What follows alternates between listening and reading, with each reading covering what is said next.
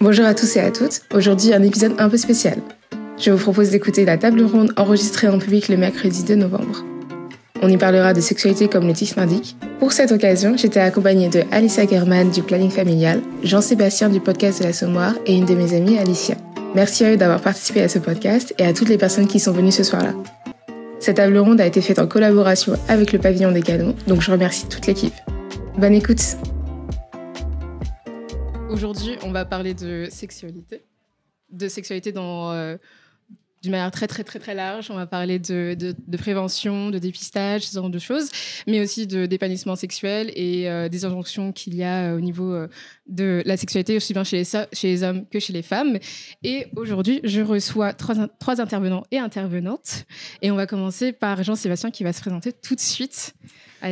Merci beaucoup. Bah, moi, je pensais qu'on était là pour parler de la culture du betterave en Afrique australe, donc je suis ravi du sujet finalement. Donc moi, je m'appelle Jean-Sébastien, j'ai 33 ans, je suis un homme cisgenre, gay, à tendance bi. Euh, voilà, je suis un gars lambda qui a grandi dans une famille prolo, je suis très fier. Et je suis créateur et animateur du podcast de la Sommoire, qui est un podcast d'humour où on reçoit euh, des stars et des non-stars. Enfin, on reçoit tout le monde, voilà. Donc, euh, vous pouvez écouter ça sur toutes les applis. Ah bah super, merci, merci beaucoup pour ta présentation très chargée, très riche. Et Alicia, vas-y. Bah moi c'est Alicia, j'ai 22 ans, je suis manager d'artistes en musique.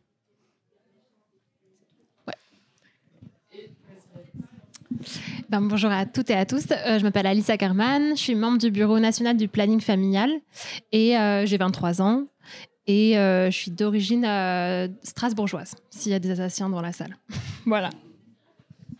Bah, du coup, merci beaucoup pour cette présentation à tous ces Jean-Sébastien, Alicia et Alice. Et on va commencer par parler du planning familial. Et euh, déjà, je te remercie de ta présence, Alice, aujourd'hui.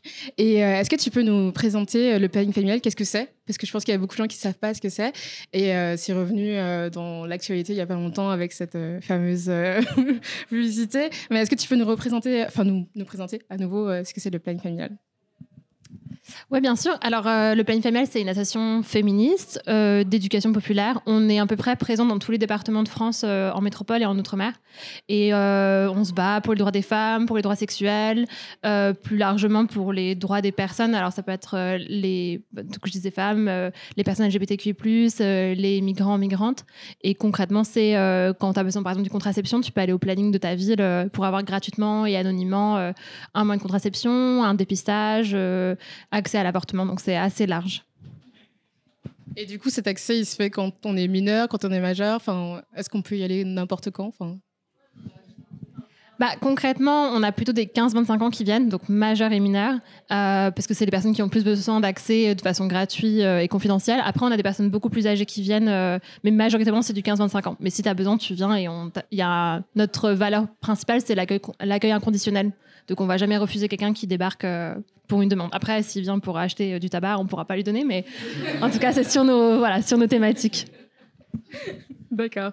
Et toi, c'est quoi ton, ton, ton expérience au planning familial? Comment tu as connu le planning familial et pourquoi tu t'es engagé dans, dans cette aventure? Alors, euh, pour faire l'histoire courte, euh, du coup, moi, j'ai commencé à militer au planning quand j'avais 15 ans, donc assez tôt. Et euh, en fait, j'avais rencontré le planning parce que c'était venu dans mon école. Bah, J'imagine que peut-être certaines d'entre vous, certains d'entre vous ont vu le planning comme ça. Ils sont venus dans mon école pour parler d'éducation à la sexualité. Et puis, dans mon collège, j'avais des copines qui commençaient à avoir leur première expérience avec des mecs en soirée, etc. Et qui ont commencé aussi, du coup, à avoir leur première expérience de violence sexuelle. Et elles ont commencé à m'en parler et, et je savais pas trop quoi faire avec ces témoignages-là. Et donc, euh, je suis allée toquer à la porte du planning en disant bah voilà ce qui se passe, qu'est-ce que je peux faire? Et, euh, de fil en aiguille, en fait, ils m'ont proposé de faire du bénévolat. Et du coup, j'ai commencé à en faire. Et puis, je suis montée d'échelon en échelon. J'ai été conseillère conjugale et familiale, animatrice de prévention. Et, j'ai eu des mandats locaux, nationaux, européens, internationaux. Et du coup, maintenant, je suis membre du bureau. Un parcours très très riche en effet. Et euh, quand on parle de, planning familial, moi la chose qui revient très, vite, c'est soit la contraception ou l'avortement. Mais est-ce que, enfin, qu'est-ce que vous proposez exactement et euh, pourquoi, enfin, est-ce qu'on peut juste venir euh, vous voir pour juste un, juste une question comme ça? Ouais, bah, concrètement, on avait été créé sur les questions de contraception, avortement en 56 parce que c'était pas encore légal. Maintenant, c'est beaucoup plus large, donc tu peux venir pour euh, euh, parler de tout ce qui est lié aux sexualités, à la vie affective. Donc ça peut être, euh, je sais pas, tu te questionnes sur ton identité de genre, tu as besoin d'en parler, ou tu es en conflit avec tes parents et, et ta relation affective, elle est en jeu, donc tu as besoin d'en parler, tu peux venir au planning. je parlais des violences sexuelles, bah, on peut aller au planning pour en discuter, qu'on en était victime ou si on a été témoin. Et puis, et il y a aussi tout un volet médical, donc il y a des médecins, des sages-femmes qui travaillent au planning. Donc elles peuvent aussi euh, faire des suivis gynécologiques euh, pour les jeunes. Euh, faire des frottis, le moment agréable de ta vie. voilà, donc c'est assez, assez large en fait. D'accord. Et comme le titre le suggère de, ce podcast, on va parler de prévention. Et euh, du coup, là, je vais plus poser des questions à Alicia et Jean-Sébastien, puisque vous êtes plus, euh, on va dire, euh, moins expérimentés dans le planning familial que, Alicia, que Alice, pardon. Waouh, c'est sûr, ça va être dur avec Alice et Alicia. Mais du coup, au niveau prévention, c'est quoi votre rapport à la, prévention, enfin au dépistage, ce genre de choses? Est-ce que vous faites dépister souvent? Est-ce que, enfin, est-ce que vous... vous êtes en train de vous lancer Il faudra que quelqu'un réponde au bout d'un euh, personnellement, j'ai jamais eu un grand rapport avec le dépistage. C'est que récemment, quand j'ai appris euh, qu'un ami avait une MST, que je me suis dit, hmm, peut-être c'est bien de se dépister. Mhm. Enfin, je dis récemment, ça fait trois ans. du coup, j'ai commencé à le faire tous les six mois et j'ai continué jusqu'ici. Mhm. Et toi, Jean-Sébastien?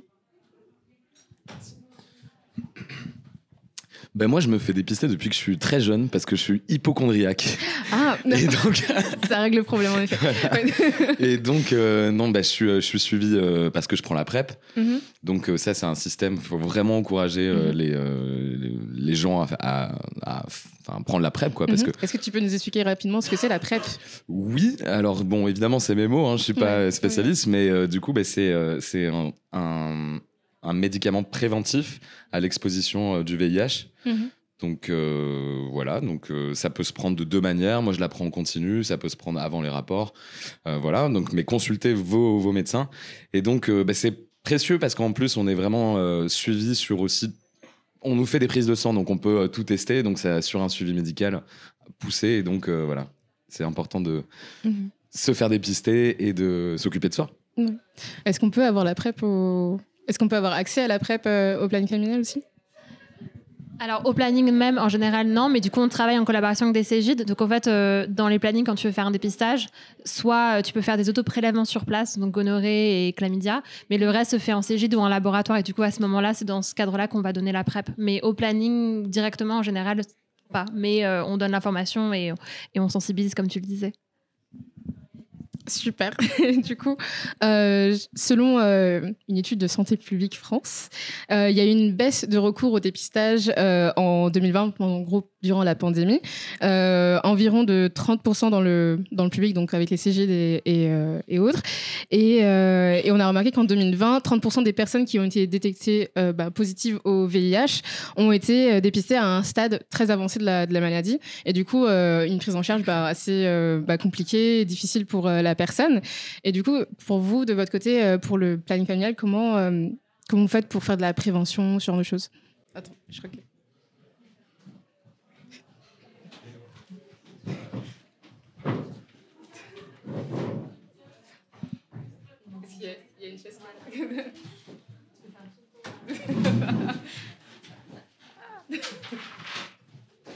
Il n'y a pas une petite pub à envoyer là? Ah, Désolé.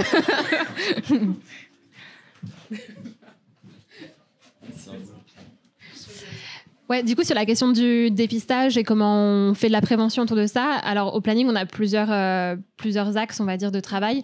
Sur le terrain, bah, on va aller dans les écoles, dans les universités, on va, et même dans les, bah, de, l'école primaire à l'école, euh, au lycée, pour faire de la sensibilisation. Donc ça, c'est un, axe, en fait, de notre travail de sensibilisation. Puis on, a, on est aussi présent sur les réseaux sociaux, on essaie de faire de l'éducation euh, à la sexualité en, ligne.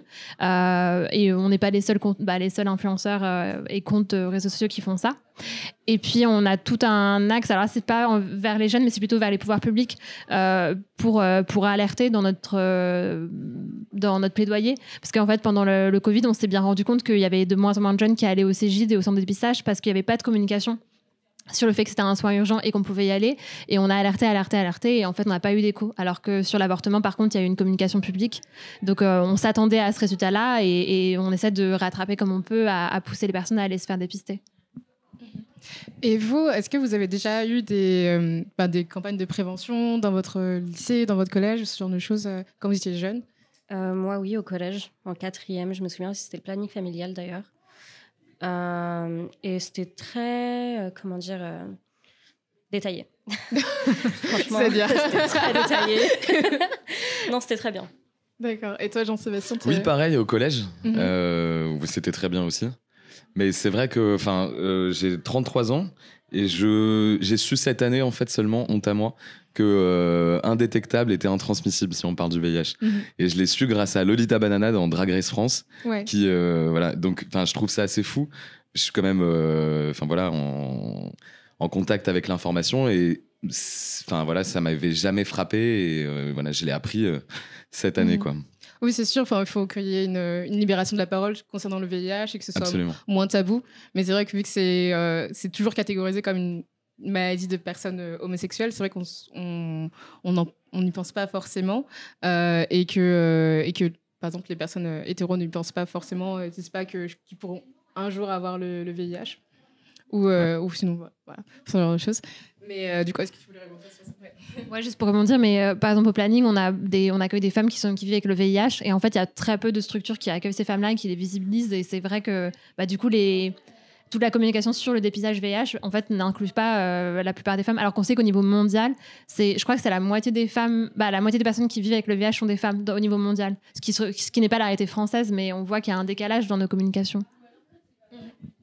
Et euh, je voulais aussi parler du différence du coup de traitement euh, du dépistage, pas forcément pour le, que le VIH, mais aussi pour les euh, pour les maladies comme les infections bactériennes comme bah, la gonorrhée, la chlamydia et la syphilis, qui sont pas très courantes chez les, chez les jeunes en fait, et, qui sont pas forcément très prises au sérieux, je trouve, pour mon point de vue, par les personnes qui sont du coup hétéros, en tout cas qui sont pas forcément en, euh, en communication avec les, personnes queer, on va dire. Enfin, j'ai pas envie de faire une, une entre personnes queer et personnes hétéro et qu'il y ait plus de sensibilisation des deux côtés.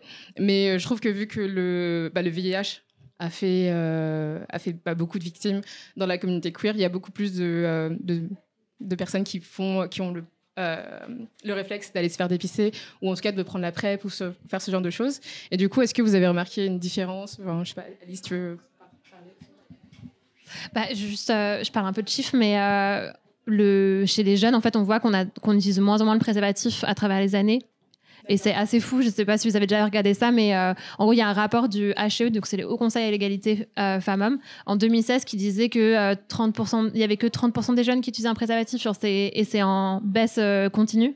Euh, donc déjà, ça alerte sur le fait que même en dehors de la question de l'orientation sexuelle ou l'identité de genre, c'est en baisse totale et qu'on se sent moins en moins concerné par les IST quand on est jeune parce que les années SIDA et VIH, c'est très loin en fait. Dans, on n'a pas grandi avec. Bah, moi non plus, hein, j'ai 23 ans, mais euh, en tout cas, mes parents m'en ont parlé. Il y a des films, alors que les nouvelles générations, c'est encore moins le cas. Donc, euh, et du coup, j'ai oublié ta question quand je suis partie sur cette tangente, mais bah, on voit que on voit que les filles par contre bah, en fait quand on reçoit au planning des, des, jeunes on voit que les filles se sentent plus concernées par le dépistage que les garçons hétéros. En tout cas c'est ça qu'on voit beaucoup. Euh, et que de l'autre côté bah, des garçons homosexuels vont plus faire le dépistage euh, parce qu'ils sont plus sensibilisés. Donc clairement on le voit et par contre, euh, pour les jeunes euh, femmes lesbiennes et jeunes filles lesbiennes, euh, là, clairement, il y a, un manque d'éducation très criant sur, bah, en fait, entre lesbiennes, on peut avoir des IST, la gonorrhée, la chlamydia, ça se transmet par, des rapports sexuels qui peuvent être faits entre femmes ou entre personnes à vulve. Et du coup, ça, on voit qu'il y a un vrai besoin de faire une communication. Du coup, on a essayé de développer, pareil, des stratégies de com pour parler de ça, mais on voit qu'il y a encore du travail, quoi. Oui, enfin, finalement, entre, euh, bah, ne serait-ce que pour la prévention, enfin, je sais que voilà, on porte un préservatif quand on a des rapports avec des personnes euh, avec des pénis, mais euh, entre, entre personnes à vulve, c'est compliqué en fait. On ne sait pas forcément qu'est-ce qu'on doit faire et tout. Et je sais que enfin en tout cas moi je le vois sur TikTok il y a beaucoup plus de de prévention. En tout cas, on, parle de, du, je sais plus comment ça s'appelle, le, le- le- c'est ça, le carré de latex pour euh, les rapports. Mais, euh, mais c'est pas forcément, enfin, tout le monde n'a pas un carré de latex. c'est soit comme on a une capote dans son sac, tu vois. Du coup, euh, c'est vrai que c'est pas, enfin, il n'y a pas d'éducation sexuelle sur ça, en fait. En tout cas, les femmes lesbiennes. Donc, est-ce que vous avez des choses Vous voulez rebondir sur, sur la prévention? Est-ce que tu penses que c'est plus quelque chose de euh, pris au sérieux de ton côté, enfin dans la communauté queer, euh, Jean-Sébastien ou, ou pas du tout ou, euh, Ah, En tout cas, dans les, dans les amis que, mon, mon cercle d'amis, oui, on prend les choses très au sérieux, mais c'est vrai, Alice, ce que tu disais, c'est que je me rends compte au final que c'est mes copines hétéros qui ne mettent pas de préservatif, en fait. Et euh, ouais, enfin, oui, Ouais. oui, mais c'est vraiment, enfin, c'est un truc que je constate à mon niveau, mais c'est surprenant. Mais euh, Mm. et je, j'arrive pas à l'expliquer, elles non plus, en fait, parce que le, voilà, je sais pas à quoi c'est dû. Bah, écoutez, on va rester sur, sur un point d'interrogation sur cette question-là. Si vous avez la réponse, écrivez-nous en commentaire. En vrai, il y a des éléments de réponse. hein. Je veux dire, il y, a une, euh, il y a encore une grosse caricature sur les IST de euh, c'est pas un truc d'hétéro ou c'est un. Il y a un truc de distanciation très forte hein, aujourd'hui entre. Bah, on a l'impression que bah, du coup le VIH c'est que pour les personnes homosexuelles, ce qui n'est pas le cas, et que les IST c'est que pour les personnes qui ont beaucoup beaucoup de partenaires, qui sont. Il y a une connotation hyper euh, caricaturée et, et stigmatisée en fait sur les IST. Du coup, j'ai l'impression que du coup dans la communauté hétéro, bah, si on parle de communauté dans la les personnes hétéros, je sais pas si c'est une communauté, euh, bah, du coup, il y a, ces stéréotypes-là sont tellement forts que du coup, on se pose même pas la question du dépistage ni de, ni de la protection. Je fais une grosse généralité, c'est pas le cas de tout le monde, mais je trouve que c'est plus présent en tout cas. Et tu penses que est-ce que les jeunes, enfin les jeunes de maintenant se font plus tester que les jeunes d'avant ou c'est comme le préservatif, euh, genre euh, on, ils laissent tomber euh, cette idée? Bah, c'est l'inverse, du coup, c'est, on se dépiste de moins en moins aujourd'hui, on prend moins en moins de préservatifs. Là, on est sur une. Quand je parle de jeunes, je parle de 16-25 ans, du coup. Ça, c'est les chiffres euh, du HE, si vous voulez les regarder. Mais par exemple, moi, dans mon entourage, on s'est tous fait vacciner contre le monkeypox. Mais vraiment tout le monde, quoi. Euh, Ouais, mais c'est pas forcément le cas des, des plus jeunes. Enfin, je sais Voilà, pas. Moi, j'y ai pensé, c'est sûr. Ouais. Mais euh, c'est pas forcément le cas. Je pense que la plupart des gens euh, ici, on, on- on va dire qu'ils sont vaccinés contre le monkeypox, tu vois. Mais, euh, mais ouais, c'est. C'est- toujours un sujet assez tendu et c'est vrai qu'il y a beaucoup de, bah, stigmatisation pour, les MST. Alors je parle pas du VIH parce que je trouve que c'est quelque chose de différent et ça, rentre euh, avec euh, tout ce qui est l'homophobie et les autres choses. Euh, mais je trouve que les MST, soit on, prend ça à la rigolade et comme si c'était rien du tout. Certes, c'est pas, je, enfin, moi je trouve pas que ce soit hyper grave dans le sens où c'est des choses qui se règlent assez facilement avec juste un comprimé ou juste un vaccin et ça va, tu vois. Mais il y a toujours cette stigmatisation en mode euh, c'est quelque chose de dégueulasse ou c'est quelque chose qui arrive que aux personnes qui ont beaucoup beaucoup de partenaires comme tu disais. Et du coup, euh, ouais, ça a une connotation un peu euh, ben, sale, alors qu'en soi ça peut arriver à n'importe qui et même des personnes qui sont en couple en fait finalement. Donc si tu veux, Non, je, pense juste que du coup, ça, ça revient un peu à ce qu'on disait tout à l'heure sur la question de l'éducation à la sexualité. De, euh, bah, en fait, pour lutter contre ces stéréotypes euh, sur les IST, il faut faire plus d'éducation, dédramatiser le truc. Genre, comme on dédramatise euh, la sexualité. Genre, la sexualité, c'est pas un énorme truc, c'est pas sale, faut pas en parler en chuchotant. Là, on en parle avec un micro et des gens qui nous, qui nous regardent. Donc, ça montre qu'on arrive à dédramatiser la sexualité. Donc, faut aussi dédramatiser les IST. Dans, le- dans la question, par exemple, chlamydia, gonorrhée, bah, tu te fais dépister. Si tu l'as, tu prends des antibiotiques ou un shot, un- une piqûre, et après, c'est. C'est reparti, quoi. Je veux dire, euh, ça, c'est pas, il y a rien, de, a rien de gravissime. Ce qui est grave, c'est si tu, s'il y a un tabou, que tu as peur d'aller te faire dépister, que tu te fais pas, tu, du coup, tu ne sais pas si tu es porteur, que tu le transmets, et que là, ça peut avoir des, des aggravations. Donc, euh, en fait, euh, la réponse à ça, c'est l'éducation. Euh, Si je peux juste rajouter un truc, faites-vous vacciner contre le papillomavirus. oui. Et, et, et, quand, et surtout quand vous avez, euh, enfin, si vous avez moins de 30 ans, parce que moi j'ai dû payer 140 balles non remboursées. et c'est remboursé si vous êtes euh, plus jeune que moi. Oui. Voilà. Et les filles et les garçons, du coup. Les filles et les garçons, parce que moi, je me souviens à l'époque, du coup, euh, enfin, je dis à l'époque, mais bon, j'ai que 24 ans, mais euh, je me souviens que quand j'étais jeune, euh, je me suis fait. Bah, mon père m'a vacciné, puisque mon père est gynécologue, donc euh, voilà. Mais euh, du coup, mon père m'avait vacciné pour le papillomavirus, et à cette époque-là, il y avait une grosse campagne euh, de santé publique pour les jeunes filles, alors qu'en soi, enfin, le papillomavirus, c'est. Enfin, le HPV, du coup, c'est euh, bah, c'est les hommes qui le donnent aux femmes, en fait, finalement. Donc, euh, bah, voilà, il faut vacciner les, jeunes hommes et les jeunes femmes pour limiter bah, les risques de cancer du col de l'utérus, ce genre de choses. Et, et, voilà. Et si vous voulez apprendre un peu plus sur les MST, je vous recommande le podcast de Sexe Oral. Donc, ils ont fait un épisode, c'est un podcast sur la sexualité canadien. ils ont fait un épisode sur la, sexualité, sur, la, sur les MST, qui dure deux heures. Et du coup, il y, a, une jeune femme qui est pharmacienne et en fait qui explique vraiment toute chaque MST euh, en vraiment en détail, genre euh, des signes, de tous les symptômes et euh, comment être pris en charge. Alors évidemment, c'est au Canada, mais je pense que c'est à peu près la même prise en charge, voilà, des antibiotiques quand vous avez la chlamydia, ce genre de choses. Voilà. Du coup, si vous voulez un peu plus de des choses en, en long et large, sans avoir pour être calé sur les MST, écoutez cet épisode de, sexe oral. Voilà. Mais du coup, pour, partir sur un, côté un peu plus sociétal, un peu plus gros, euh, parlons des, femmes et du sexe. et euh, du coup, je vais me tourner vers Alicia pour parler de ça. Et est-ce que, euh, enfin, je te demande à toi, mais évidemment, on peut tous participer. Mais vu qu'on est trois femmes, on va pouvoir discuter entre nous sur la manière dont les sur la manière dont les femmes euh, abordent leur, sexualité et, euh, et, et, comment, vivent, comment elles vivent leur sexualité. Est-ce que toi, tu penses que euh, maintenant, en 2022, est-ce qu'on est plus libéré que, je sais pas, il y a, y a 10 ans, on va dire, quand tu as commencé ta vie sexuelle à toi. Est-ce que tu penses qu'on est plus libéré ou c'est juste un, une chimère, un faux, un faux truc comme ça? Non, je pense qu'on est plus libéré. Mhm. Je pense vraiment qu'on l'est. Euh, quand je vois ma propre évolution, je me dis que bah, je suis pas la même personne qu'il y a six ans, quoi.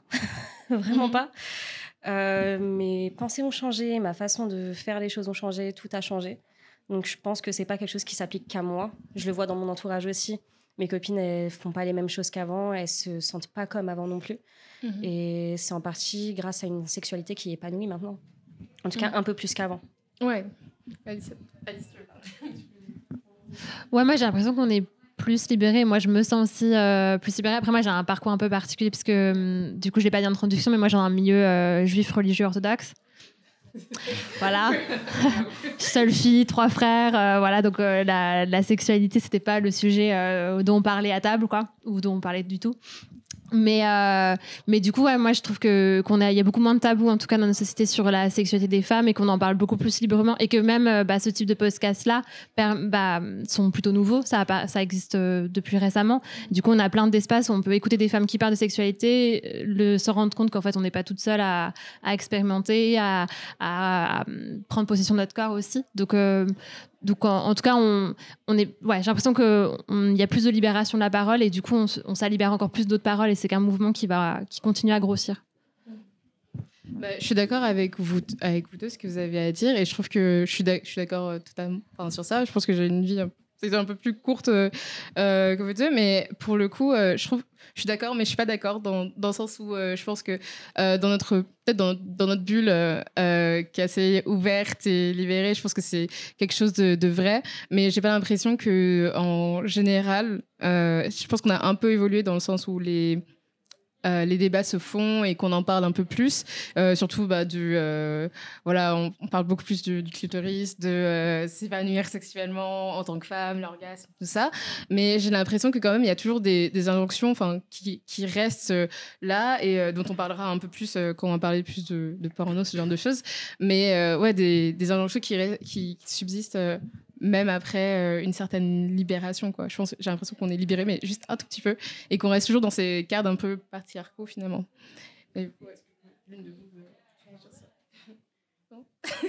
non, j'allais dire que ouais, non, mais je suis complètement d'accord avec le fait qu'il y a une, qu'il y a encore beaucoup de choses à faire. Mais je trouve que, par exemple, moi j'étais animatrice de prévention, euh, donc j'allais dans des collèges et lycées euh, à partir de, donc il y a déjà il y a 8 ans. Donc et en 8 ans, bah j'ai vu concrètement une évolution. C'est-à-dire qu'avant, quand on demandait aux jeunes, euh, je dis aux jeunes alors que je suis jeune aussi, mais ça fait un peu, ouais, les jeunes. Mais euh, bah, quand je leur demandais, bah, du coup, quand je vous parle de sexualité, c'est quoi les premiers mots qui vous viennent? À l'époque, euh, bah, en fonction des classes, tu as genre, je sais pas, relation, copain, copine, tu as des mecs qui vont être un peu provoques et qui vont dire facial ou voilà, pipe ou des, un vocabulaire pornographique. Maintenant, genre ces deux dernières, trois dernières années, les premiers mots qui sortent, c'est plaisir et clitoris. C'est dingue. Genre, cette évolution-là, elle, elle, est concrète, on la voit. Donc, je trouve qu'il y a le fait que le mot plaisir euh, et que l'organe euh, féminin qui n'existait pas ou que personne connaissait avant, qu'il apparaisse maintenant, ça, c'est pour moi une énorme avancée. Sur aussi, ça veut dire le rapport aux femmes, le rapport au corps des femmes a concrètement euh, et drastiquement évolué. Mais je suis d'accord qu'il y a beaucoup de travail à faire et c'est pour ça qu'on est encore là. Hein. Mais j'ai l'impression que du coup, les personnes qui ne sont pas très favorables à, ce genre de discussion, en tout cas pour les femmes, euh, sont de plus en plus virulentes de leur côté, en fait. Je trouve qu'il y a beaucoup plus de... Ben, on le voit sur, euh, sur Internet avec euh, le personnage de Andrew Tate et ce genre de, de mec, c'est incel. Je trouve qu'il y, y a quand même une recrudescence des, des incels enfin qui sont vraiment très, très, très fortes maintenant, de d'hommes qui vont dire ouais, que à minima que les femmes doivent rester dans la cuisine, mais d'autres choses bien pires que ça. Enfin, je trouve que certes, on se libère, mais que derrière, y a les, discours un peu euh, conservateurs sont de plus en plus violents derrière, en fait. Et on embrasse Thibaut Incheb qui a sorti une petite story là tout à l'heure en disant mais non, la place de la femme n'est pas dans la cuisine. Sinon, comment elle ferait pour faire le ménage partout, etc., euh, etc. Voilà, c'est très drôle. On embrasse, on embrasse Thibaut Incheb. mais, euh, mais du coup, voilà. Est-ce que toi, tu as déjà eu affaire à des, des comment dire, des remarques déplacées par rapport à ta vie sexuelle, à, toi Bien sûr. Toujours. Ma vie sexuelle, la façon dont je m'habille, la façon dont je parle, la façon dont j'aborde certains sujets, tout, tout, mhm. absolument tout. Euh, en particulier par ma famille, parce que pareil, je viens d'un milieu religieux, euh, je, suis, enfin, je viens d'une famille musulmane, donc pas, pas vraiment libérée euh, au niveau de la sexualité non plus à ce niveau-là. Mais euh, même, je me souviens au collège, euh, quand je commençais à m'affirmer un petit peu, euh, c'était du bah, t'es un peu sale si tu parles de sexe et que t'es une femme, en fait. Mhm. C'est pas correct. c'est Ça fait de toi une personne dégueu, un peu, je trouve. Enfin, je trouve pas, mais les mecs qui me disaient ça, en tout cas, c'était un peu de ça. Et aujourd'hui, c'est surtout dans la façon dont je m'habille, en fait. Surtout du tu devrais pas mettre ça. Ça fait un mhm. peu trop provoquant, là franchement, euh, couvre-toi. Couvre-toi. Ah, ça, c'est quelque chose que j'entends tellement de fois. Euh, mais j'ai appris à m'en foutre, en fait. C'est un peu triste, mais ouais. je m'en fous. avec. Et toi, Alice aussi euh, Est-ce que tu as eu des remarques de ta famille par rapport à ça et tout mon travail au planning familial, du coup? Bah, en fait, c'est drôle parce que moi, j'ai pas dit tout de suite à mes parents que je travaillais au planning. Ah. Euh, parce que je me suis dit, euh, bah, parce que en fait, planning, c'est connoté euh, sexualité. Du coup, je me suis dit, ils vont entendre ça, ils vont entendre le mot sexualité, et du coup, ça va pas, on va pas pouvoir en discuter. Et en fait, bah, c'est ce qui s'est plus ou moins passé. C'est-à-dire quand j'ai fini par leur dire au bout d'un an et quelques où j'étais où j'étais bénévole, bah, ils m'ont dit, mais du coup, ça veut dire tu fais quoi concrètement? Tu parles de ces sujets-là Non, mais c'est tu sais, c'est genre c'est de l'intimité, la sexualité, c'est quelque chose de très fort et c'est très bah, un peu voilà la connotation religieuse de de euh, on devrait pas avoir des rapports sexuels euh, comme ça. C'est euh, faut être soit avec la personne que as, avec qui tu vas te marier. Du coup, ouais, moi j'ai vécu beaucoup de jugements dans ce sens-là de de mon père surtout dans le sens qu'il fallait que je trouve que j'ai pas de rapport sexuel avant le mariage clairement et que si j'en avais, ça devait être avec la personne avec qui je passerais toute ma vie. Donc après moi c'est le choix que j'ai fait c'est de pas du coup leur raconter ce que je faisais pour pas créer euh, de, leur tendre le bâton pour me battre. Mais euh, mais mais je pense que j'aurais vécu les mêmes choses euh, que tu décris Alicia si j'avais si j'en avais parlé un peu trop. Mais du coup ça a été ma façon de d'éviter la, confrontation aussi. Oui, c'est triste que tu, tu dois en arriver à ça alors que en fait ton travail est très important finalement. Enfin voilà. Du coup pour parler de. On continue sur la sexualité, évidemment. On va continuer sur euh, plus euh, les relations euh, homosexuelles, dans le sens bah, gay et lesbienne. Et, et plus parler de l'hypersexualisation. Parce que c'est vrai que quand on parle. quand on a affaire à des personnes qui sont peut-être homophobes ou en tout cas qui ont des préjugés, directement quand on a des quand on, parle d'hommes qui sont ensemble, on va tout de suite avoir des remarques en mode bah déjà qui fait la femme, qui fait l'homme, donc en gros qui qui pénètre et qui pénètre qui se fait pénétrer qui pénètre. Euh, et euh, mais aussi des personnes qui peut-être s'y connaissent un peu mieux maintenant et qui vont te demander euh, oui mais qui est le bottom qui est le top enfin ce genre de choses voilà qui est passif qui est actif. Voilà ce genre de questions. Et du coup très vite on parle pas de ah vous êtes en couple vous êtes amoureux comme on pourrait le dire avec des avec des personnes hétéros. Mais très vite on va parler de ouais qui, qui fait quoi dans au lit quoi. Et du coup est-ce que Jean-Sébastien tu veux participer? Ben, c'est très juste. Euh, bah, généralement, je réponds pas. Euh, voilà, je pense que, enfin, enfin, ça sert à rien de répondre en fait. Euh, voilà, donc je, je dis bah écoute, c'est privé Ouais. et basta quoi. Mais Comment euh, t'évites le sujet? bah, Parce que- enfin, parce que c'est ouais, enfin, ça, ça, ça, ça regarde pas, enfin, tu vois, Mm. ça, ça regarde personne en fait. Ouais. Euh, J'en parle si j'ai envie d'en parler. et Je pense que tout le monde devrait euh, voilà, s'occuper de son cul, littéralement. Oui. Et puis, euh, enfin voilà, ouais, donc, donc je réponds pas et Mhm. j'explique que c'est privé quand même, voilà.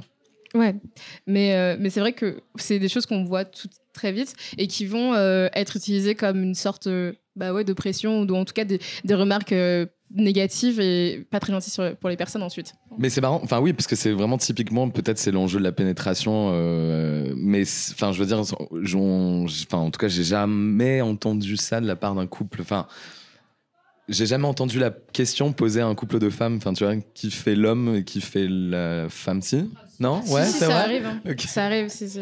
Si, si, totalement, totalement. Plusieurs fois, euh, quand j'étais avec euh, mon ex, on m'a demandé, euh, du coup, c'est qui, euh, c'est qui l'homme? Qui, qui fait quoi, là, en fait? Faut m'expliquer, là. Et donc, si, on a, le on a le bénéfice d'avoir ça aussi. Vraiment.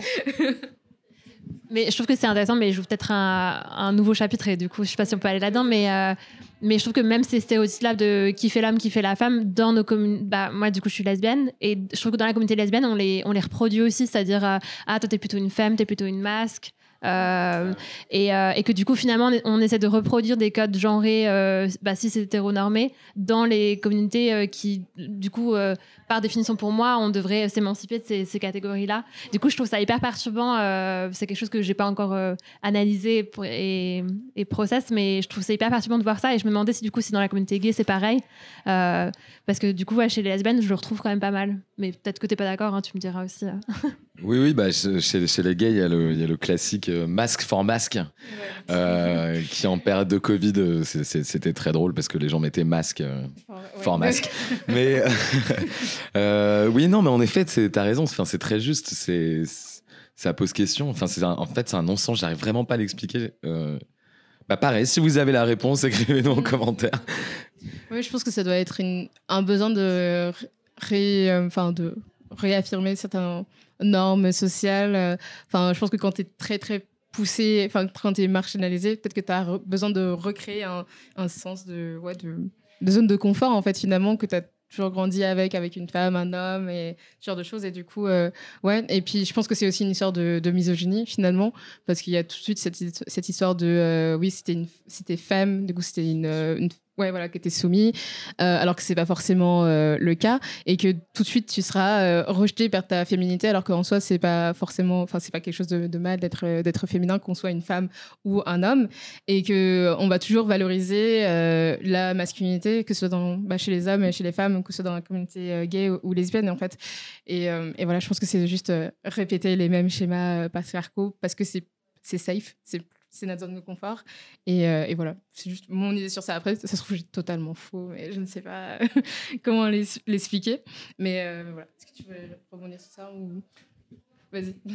Mais du coup, est-ce que chez les hétéros, euh, il y en a qui peuvent se dire ah, ce soir je fais la femme et toi tu fais l'homme? Enfin, tu vois, est-ce que ça marche? Je sais pas, je sais pas. Je- Enfin, tu vois, je- en fait, je- vraiment, je Euh, comprends pas. Bah, je pense que si, il y a toujours des, des couples qui euh, défient un peu cette, euh, cette histoire de cette vision un peu euh, très caricaturée de euh, l'homme et la femme. Euh, mais après, est-ce que tout le monde est à l'aise avec ça? Parce que je pense que c'est des choses qui sont pas forcément dites euh, de manière explicite, du coup, chez, chez, les, chez, les, chez les hétéros.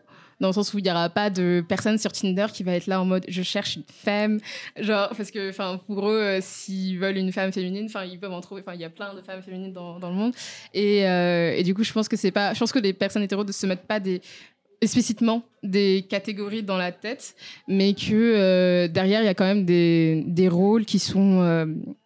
Qui sont mis et que je pense qu'il y a- quand même il y a toujours des femmes malgré le fait que tu leur expliques et qu'elles comprennent totalement euh, le, le, pa- le patriarcat la misogynie et tout ça qui vont chercher euh, qui vont chercher des, hommes machos parce qu'elles aiment enfin elles aiment ça tu vois. Et du coup je pense qu'il y a ouais il y a toujours des rôles euh, en particulier comme il y a des femmes qui cherchent que des hommes qui sont très très efféminés enfin des hommes hétéros efféminés. Et, et voilà voilà, je pense que c'est beaucoup moins explicite, mais ça existe toujours. Je pense qu'on est toujours un peu une, euh, des archétypes, un peu une. Des sortes de caricatures de nous-mêmes, quoi, finalement, au bout d'un moment. Mais voilà. Mais je pense que c'est pas aussi, euh, c'est pas aussi important que, euh, que dans la communauté gay. En tout cas, c'est pas quelque chose qu'on marque sur notre profil Tinder ou, ou sur Inge ou peu importe les trucs de dating ou même sur son profil Instagram. Enfin, tu vois, je pense que c'est pas des trucs qu'on revendique derrière. Mais, mais ça existe. Je pense que ça existe. pour continuer sur les, la société, je vais plus parler des, stéréotypes. Et, et ça, c'est on pourrait en parler toutes les trois aussi, du coup, euh, sur les stéréotypes raciaux et le sexe et comment ça impacte notre vie sexuelle.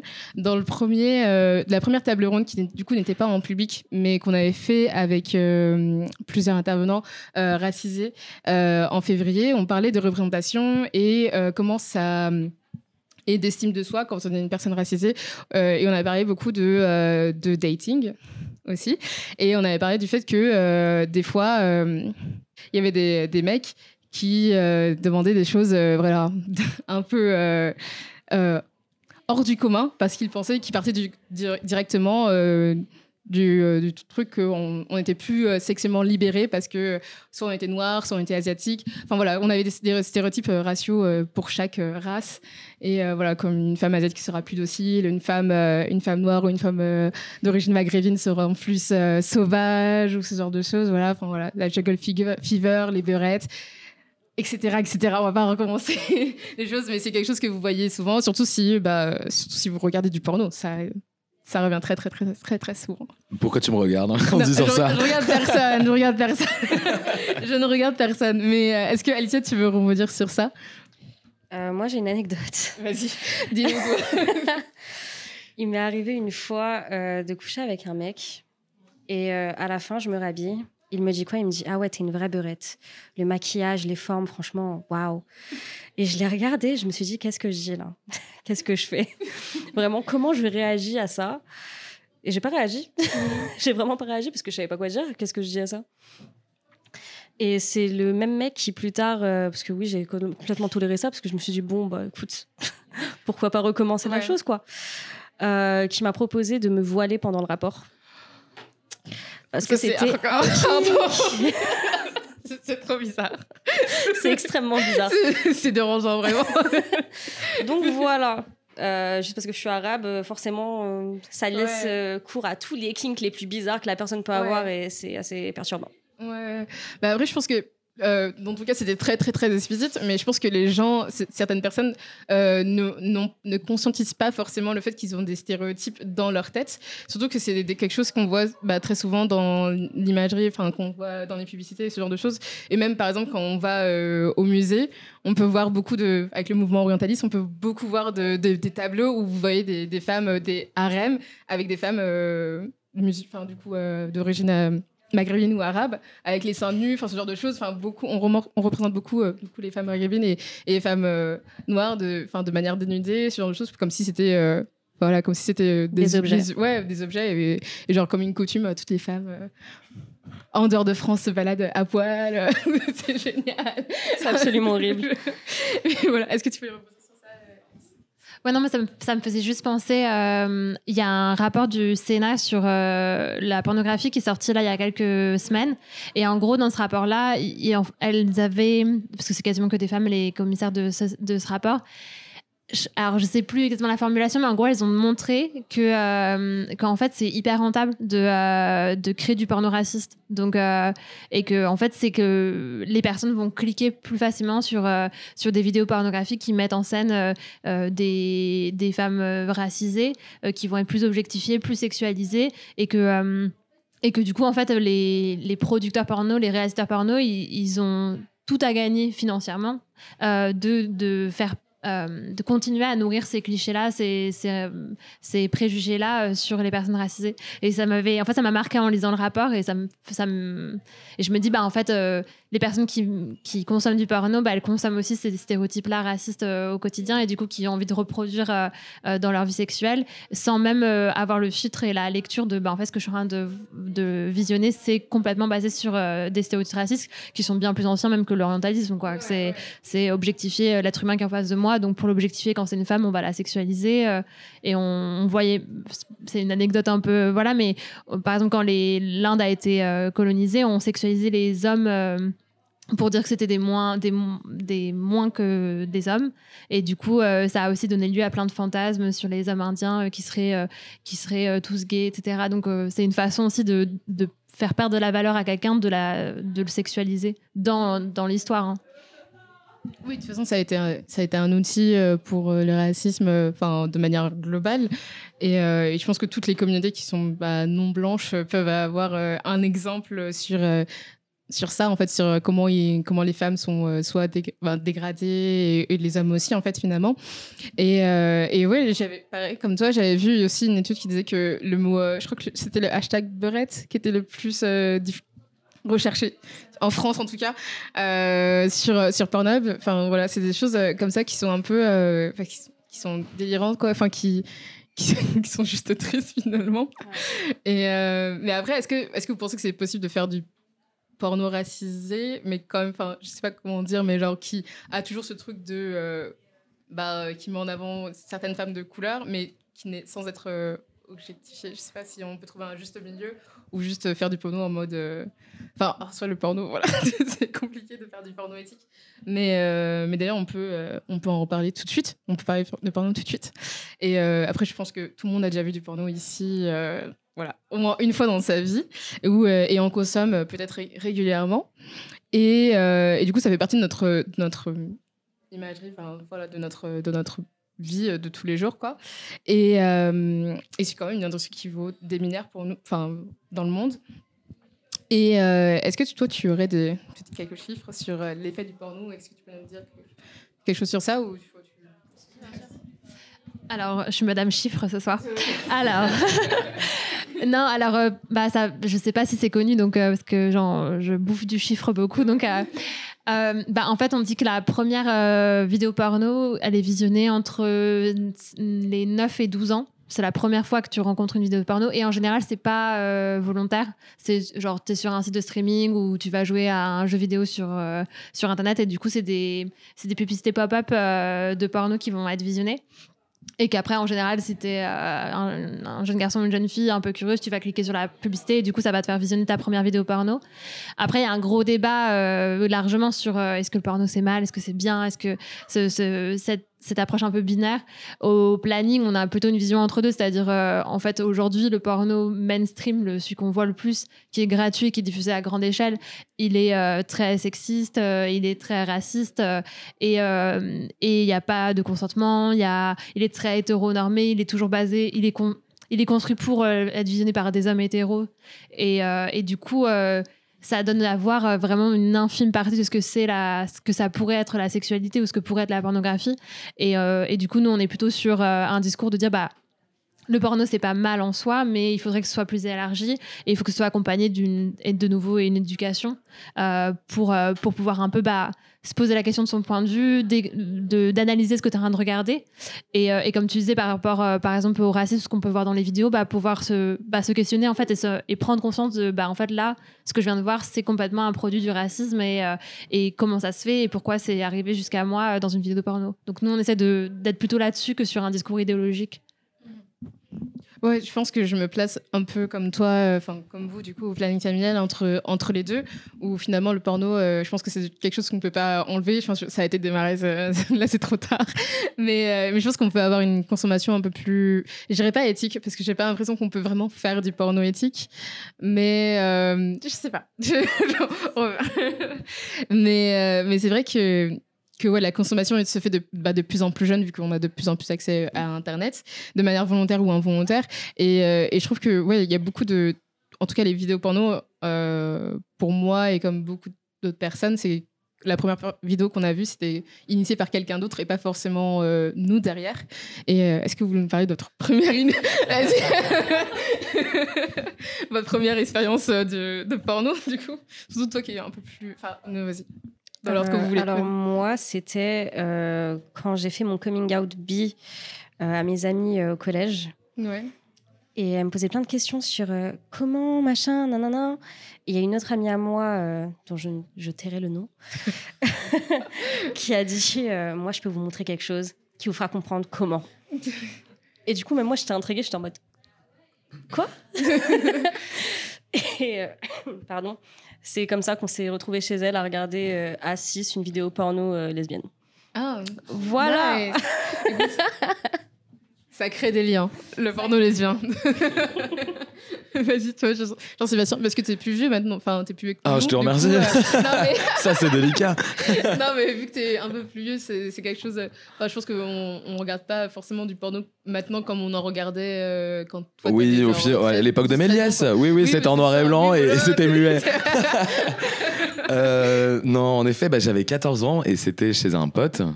Donc lui, je vais l'afficher, Thomas. Et euh, en effet, en fait, il avait euh, chopé la cassette porno de son père. Enfin, ah non, non, c'était pas lui l'acteur, hein, c'était pas son père. Ouais, ouais. Merci de la précision. Et, euh, ouais, la cassette VHS. Et, euh, et donc, on a maté ça. Et euh, bon, j'avoue tout, ça a donné euh, ma première expérience homosexuelle. euh, Voilà, aussi. God, the- Donc, été la première fois pour beaucoup de choses. voilà. Mais euh, voilà. Mais du coup, est-ce que, enfin, est-ce que, hum, non, c'est peut-être déplacé de vous demander est-ce que vous consommez du porno, mais est-ce que vous consommez du porno Je suis en train d'en regarder là. Non, mais euh, oui, oui, oui, bien sûr. Ouais, ouais, ouais. Mm. Et en effet, ben, je, constate, euh, je constate ça. euh, tout, tout, tout ce qu'on vient de dire aussi, la, raci- la racisation, enfin, le, le, le, le- le- Tu couperas. Le biais, le, oui, oui. biais, le, le biais, en effet, le biais raciste aussi, euh, ouais, qui est très présent aussi euh, dans la communauté gay. Mhm. Euh, et du coup, ouais, bah, je, con- je constate ça. Donc, euh, Mhm. voilà, enfin, je- moi, c'est pas ce qui me fait kiffer, mais bon, Ouais. euh, voilà, chacun. euh, voilà. Mais du coup, euh, oui, oui, oui, j'en consomme et c'est c'est du porno gratos. Mais c'est vrai que grâce un peu à ma culture, j'ai envie de dire, je, enfin, je sais plus ou moins distinguer aussi les trucs amateurs. Faut vraiment faire gaffe parce que aussi, il y a vraiment des trucs. euh, C'est-à-dire, c'est-à-dire. euh, tu sais, il y a des catégories genre amateurs Ouais, ouais, où en sûr. effet, tu sais plus très bien distinguer. Donc, c'est des sites porno accessibles à tous. Et Mhm. des fois, tu te- quand même te poses la question, c'est assez dangereux. Donc, je me méfie. euh, Mhm. Enfin, voilà. euh, D'accord. Je fais attention à ce que je regarde. En fait. D'accord. Donc vous, avez une con- consommation un peu orientée, enfin en tout cas euh, conscientisée de, du porno. Ouais, absolument. D'accord. Pour ma part. Et ça tu veux. Euh, oui, je consomme du porno, mais euh, enfin pareil, j'essaye de faire attention à ce que je regarde. J'essaye de pas trop en regarder non plus, Euh, parce que je trouve qu'il y a une consommation saine, une consommation qui devient un petit peu trop euh, trop. Donc euh, voilà. D'accord. Ouais, euh, moi, j'ai mon histoire avec la pornographie, bah, j'ai aussi. bah, la première vidéo que j'ai visionnée, c'était trop bizarre. euh, J'avais 13 ans, j'étais posée dans mon lit et je voulais regarder euh, Blanche-Neige et les sept nains. Et euh, voilà. Exactement. C'était très particulier. Du coup, euh, 13 ans, innocente, sur mon téléphone, j'ai tapé et je suis tombée sur un dessin animé qui paraissait euh, pas Blanche-Neige et sept nains, mais je me suis dit, ah, ça doit être un remake euh, trop. Et c'était un remake porno, mais hyper bizarre avec. En plus, c'était animé, donc c'était pas avec euh, des acteurs. Bon, bref, c'était un. Je ne suis jamais retombée sur cette vidéo, mais euh, c'était mon premier porno euh, qui m'a laissé dans un état un peu bizarre. donc, ça, c'était la première histoire. Et puis après, ça a un peu fluctué avec le temps. J'avoue qu'aujourd'hui, j'en regarde pas beaucoup, mais parce que, bah, en fait, j'essaie de trouver un porno plus éthique parce que le porno hétéro mainstream, il m'intéresse pas trop parce que. Je sais pas, ça me, j'ai trop des, des triggers, des, ouais, triggers. Euh, bah, c'est trop sexiste et du coup, ça me met mal à l'aise et, voilà. Et après, il y a pas mal de porno euh, féministes et éthiques qui commencent à, être plus accessibles. Alors souvent, c'est ça. Que, moi, mon problème, c'est que c'est payant et je trouve que du coup, bah, ça permet pas de, bah, si t'as envie de regarder du porno de temps en temps, bah, mettre la main à la poche, même si je comprends le côté éthique et de, de payer les acteurs, bah, en fait, euh, du coup, on n'a pas tous envie de payer son porno, genre c'est compliqué, je trouve, euh, financièrement. Et euh, mais du coup, j'ai un peu exploré ça et euh, il y a aussi des des alors c'est un débat si c'est du porno ou pas. Je sais pas si vous avez déjà entendu parler du por- du podcast qui est un plutôt du porno Vox et en fait c'est de une sorte d'érotisme où c'est des personnes qui parlent qui décrivent des scènes de, de sexe. Et du coup, c'est complètement différent et c'est fait par des personnes LGBTQ+, donc c'est inclusif et il n'y a pas de question de...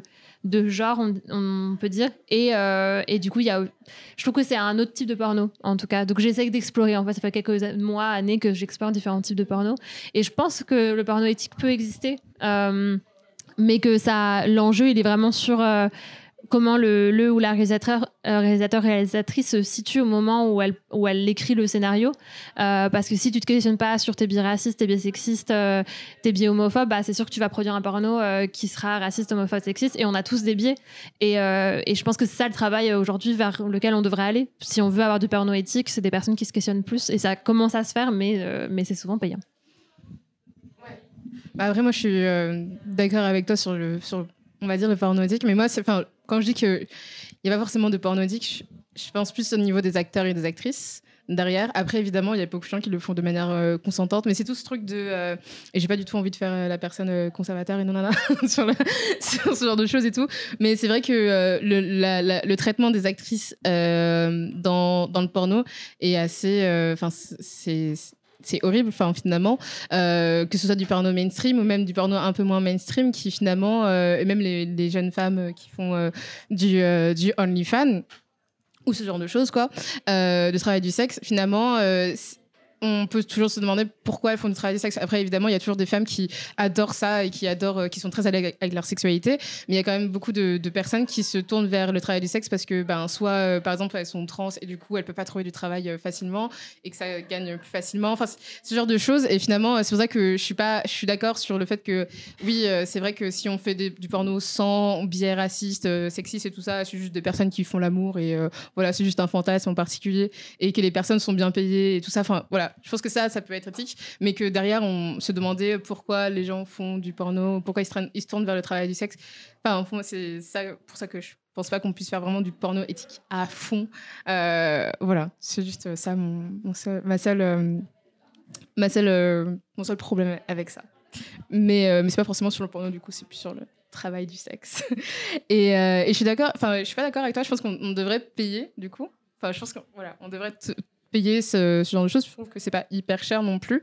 Mais je comprends aussi que ça aide pas forcément à démocratiser le genre de porno éthique parce que du coup, si on est obligé de payer genre 6 balles la vidéo, euh, c'est pas. euh, ça, ouais, ça, ça, c'est contre-productif pour le, pour le truc en général. quoi. Est-ce que vous voulez partir, rebondir sur ça ou... Ouais, je pense que c'est aussi pour ça qu'on voit des vidéos qui sont absolument horribles, parce que la plupart, elles sont gratuites. Mhm. Du coup, elles sont accessibles à tout le monde. Et enfin, peut-être que si ils mettaient plus de budget dans les vidéos, je sais pas, euh, il y aurait moins ce problème d'éthique, il y aurait moins ce problème de questionnement sur Mhm. euh, pourquoi la vidéo a été faite comme ça. C'est-à-dire, tu au niveau du budget? Enfin, Euh, je sais pas trop ce que je voulais dire. Ah, tu pourras couper. Est-ce que tu veux reprendre ta- ce que tu étais en train de dire? Non, d'accord, ok, c'est pas grave.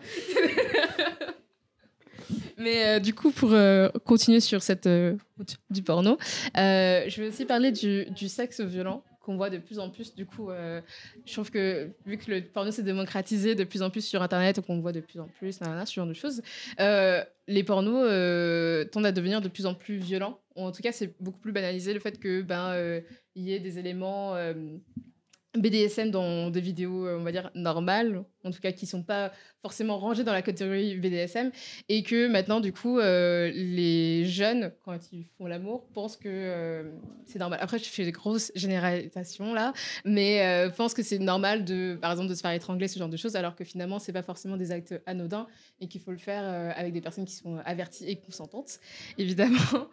Et, du coup, est-ce que vous pensez que, est-ce que vous pensez que c'est euh, une forme de d'abus déguisé en fait que entre euh, surtout là je parle des, femmes et des hommes après je sais pas comment ça se passe dans la communauté euh, lesbienne évidemment mais est-ce que vous pensez que c'est une forme d'abus qui est déguisé ou voilà le, patriarcat ce genre de choses? Ou est-ce que c'est juste un réel plaisir que les gens adorent se faire étrangler tous les quatre matins? Voilà. Bah, je trouve qu'il y a plein de questions dans ta question en fait. Donc, non, mais c'est intéressant.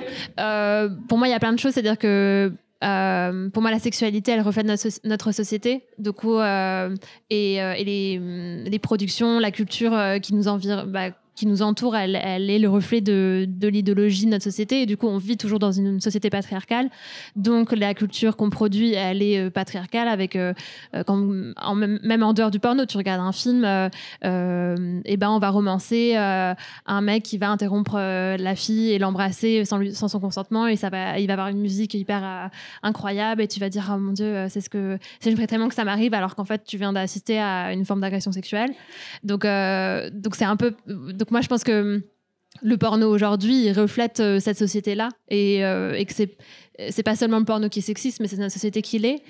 Euh, sur la question de la violence, j'ai distinguerai aussi deux choses, c'est-à-dire que Aujourd'hui, on voit un phénomène où il y a des, des actrices qui signent un contrat. Il y a tout, bah, je ne sais pas si vous avez suivi, il y a une affaire euh, en cours de, sur, euh, contre Jackie et Michel, qui sont une, production de, de, porno. Et il y a l'association Oser Féminisme là, qui, a la, qui euh, accompagne des victimes de l'industrie qui ont été filmées en train d'être violées. Euh, dans, euh, dans des scènes porno et ces vidéos ont été euh, diffusées. Et en fait, ce qu'elles racontent, bah, ces, ces personnes qui ont été victimes, c'est qu'elles ont signé un contrat qui disait A en, en disant ce qu'elles allaient faire. Et en fait, c'est pas du tout ce qui s'est passé. Et que c'était des, vidéos qui avaient pour but d'être tournées à l'amateur, mais les, les, ces vidéos-là ne sont pas amateurs, hein, ne sont pas, mais c'est l'idée que ça, ça elles sont plus diffusées, elles sont plus, elles font plus le buzz, donc on va, on va les tourner en amateur. Et euh, l'idée, c'était de pouvoir piéger ces actrices et du coup les violenter. Et, euh, et du coup, ces, ces vidéos-là, on les trouve dans les sites mainstream, dans Pornhub, etc. Et, euh, et c'est pour ça que pour moi, ça, c'est de la violence sexuelle claire, nette et précise. Il n'y avait pas de consentement. Et puis après, il y a les autres types de vidéos où là, il y a de la mise en scène qui est consentie par les acteurs et les actrices. Et comme il y a une confusion entre ces, vidéos-là, vu que l'industrie du porno, elle n'est pas transparente, qu'on a que, comme tu disais, les conditions de travail des acteurs et des actrices, bah, on est très loin d'une euh, de conditions de travail qui, se, qui respectent les droits humains et les droits des personnes.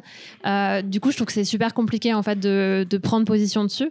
Et après, euh, je pense que c'est complètement normal de quand tu consommes des vidéos qui, qui mettent en scène une certaine forme de sexualité, que du coup, tu vas devoir, bah, tu vas être influencé et tu vas vouloir reproduire les mêmes choses euh, chez toi.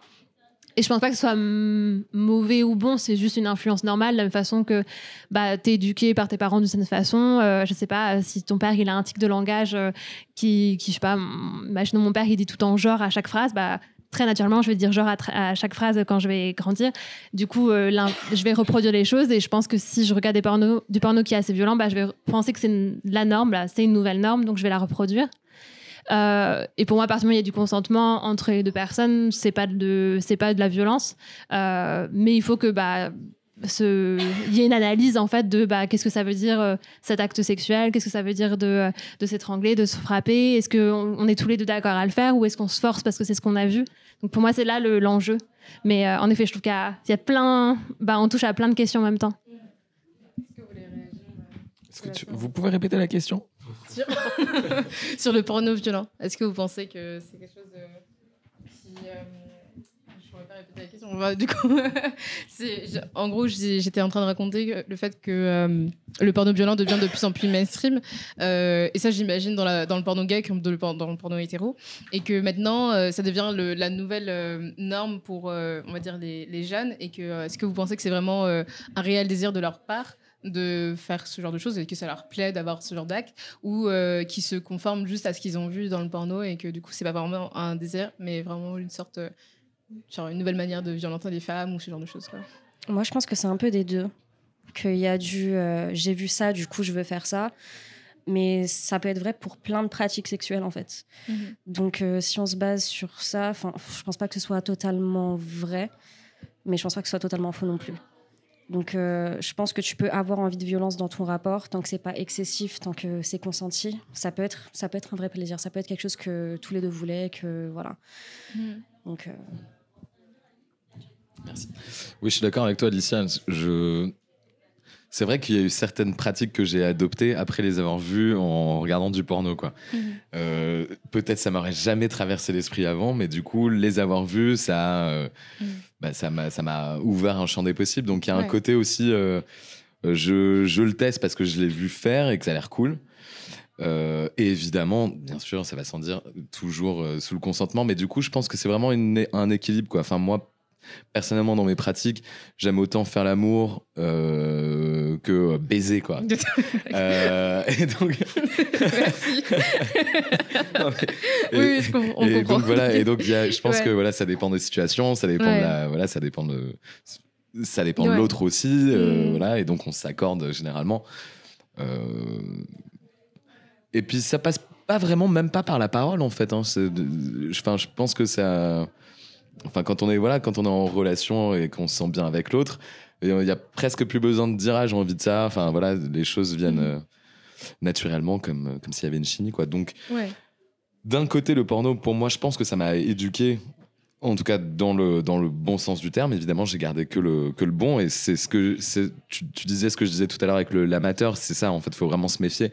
Parce que, en effet, la notion du consentement, c'est crucial. Mhm. Mais euh, donc, il y a, y, a, y a du bon dans le porno, en fait, je pense, et dans l'éducation. euh, euh, sexuelle que voilà Ouais. mais faut en tout cas enfin voilà c'est l'encadrement des jeunes il est hyper important et, Mhm. et voilà Oui, c'est si. Enfin, je, je suis d'accord avec toi, tu vois, mais je- oui, évidemment, le truc qui euh, le plus important, c'est le consentement. Et euh, voilà, ça va sans dire, évidemment. Mais c'est vrai que euh, j'ai pu être avec certaines personnes et que après, enfin, pendant le light, ils font des choses et que après, je leur, je leur dis quand même, enfin, voilà, t'aurais pu demander avant, euh, voilà, demande, tu vois. Et que en réponse, j'ai, euh, ouais, mais tu sais, toutes les filles, elles aiment ça. Enfin, des trucs comme ça, tu vois.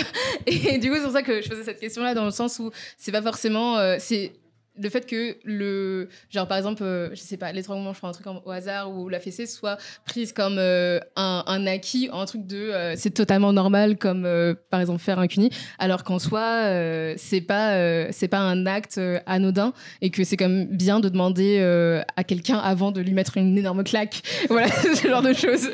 voilà. Mais euh, je trouve, alors je, dis, je vais dire un truc qui, de façon assez étonnante, en général fait débat, mais pour moi, euh, tu dois autant demander ton cons- le consentement à ta partenaire ou ton partenaire quand tu vas faire un cuni ou une fellation que quand tu vas lui donner une fessée. Et que j'ai l'impression que dans la culture actuelle, on se dit, bon, bah, tout, pour tous les rapports qui sont considérés comme normaux ou une pratique anormale, donc euh, euh, que ce soit des actes oraux ou de pénétration, là, on ne demande pas. Mais euh, alors, du coup, s'il y a une pratique un peu plus extraordinaire, on va dire, bah là, là, il faut demander. Et j'ai l'impression que ça renvoie à l'éducation au consentement qui est, on est très, en France, on est hyper loin de, de juste. Moi, je me rappelle de, pour parler un peu de personnellement, je, avec ma copine. Euh, au tout début, quand on a commencé à, se rencontrer à date, la première fois qu'on s'est embrassé, je lui demandais avant euh, est-ce que je peux t'embrasser? Et puis après, quand on a, ça a commencé à être chaud, à chaque fois, je, lui demandais est-ce que je peux toucher là, est-ce que je peux toucher là? Et à un moment, elle s'est arrêtée, elle m'a dit mais pourquoi tu me demandes à, chaque fois euh, C'est la première fois que ça m'arrive. Et en fait, ça donné lieu à une conversation un peu plus longue de bah, de, bah, comment ça se fait, comment tu te sens quand je te demande ton consentement? Et ah bah en fait, je me sens bien en fait quand tu me demandes mon consentement. Mais on est tellement pas habitué à qu'on nous demande notre consentement, les hommes comme les femmes, hein, il n'y a pas de différence là-dessus, que du coup, ça nous semble hyper étonnant qu'on nous le demande.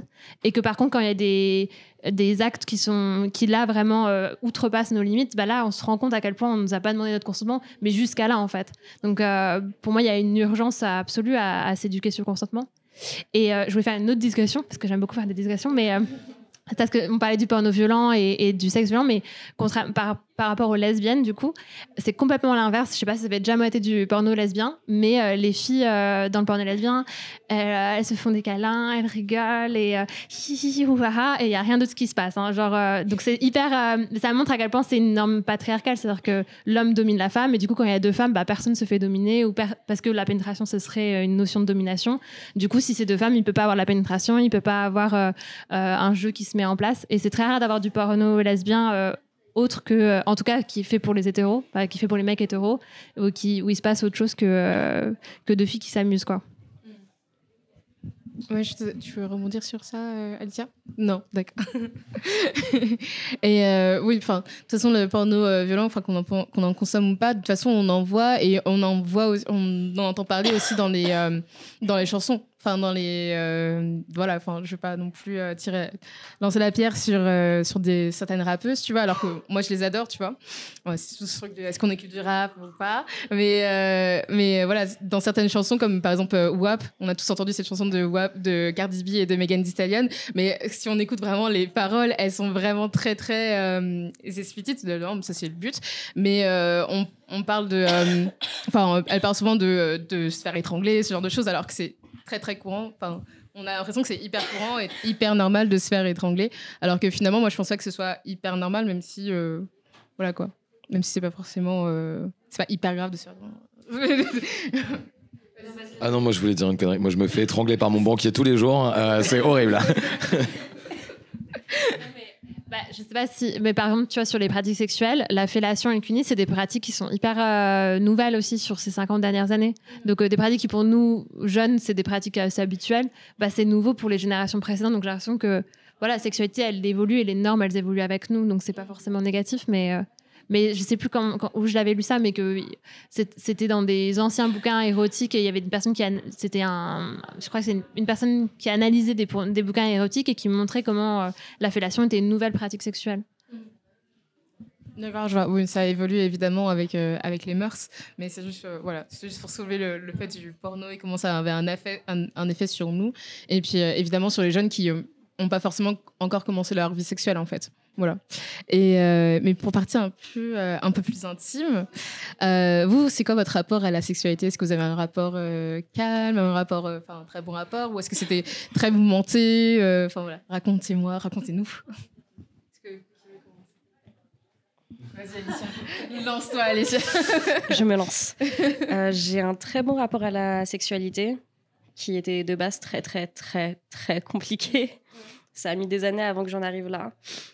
Mais euh, encore aujourd'hui, je me pose plein de questions sur ma sexualité. C'est pas parce que je me sens euh, très libre et euh, très à l'aise avec ma sexualité que ça veut dire que bah, c'est bon, j'en suis arrivée à ce point et ça s'arrête là.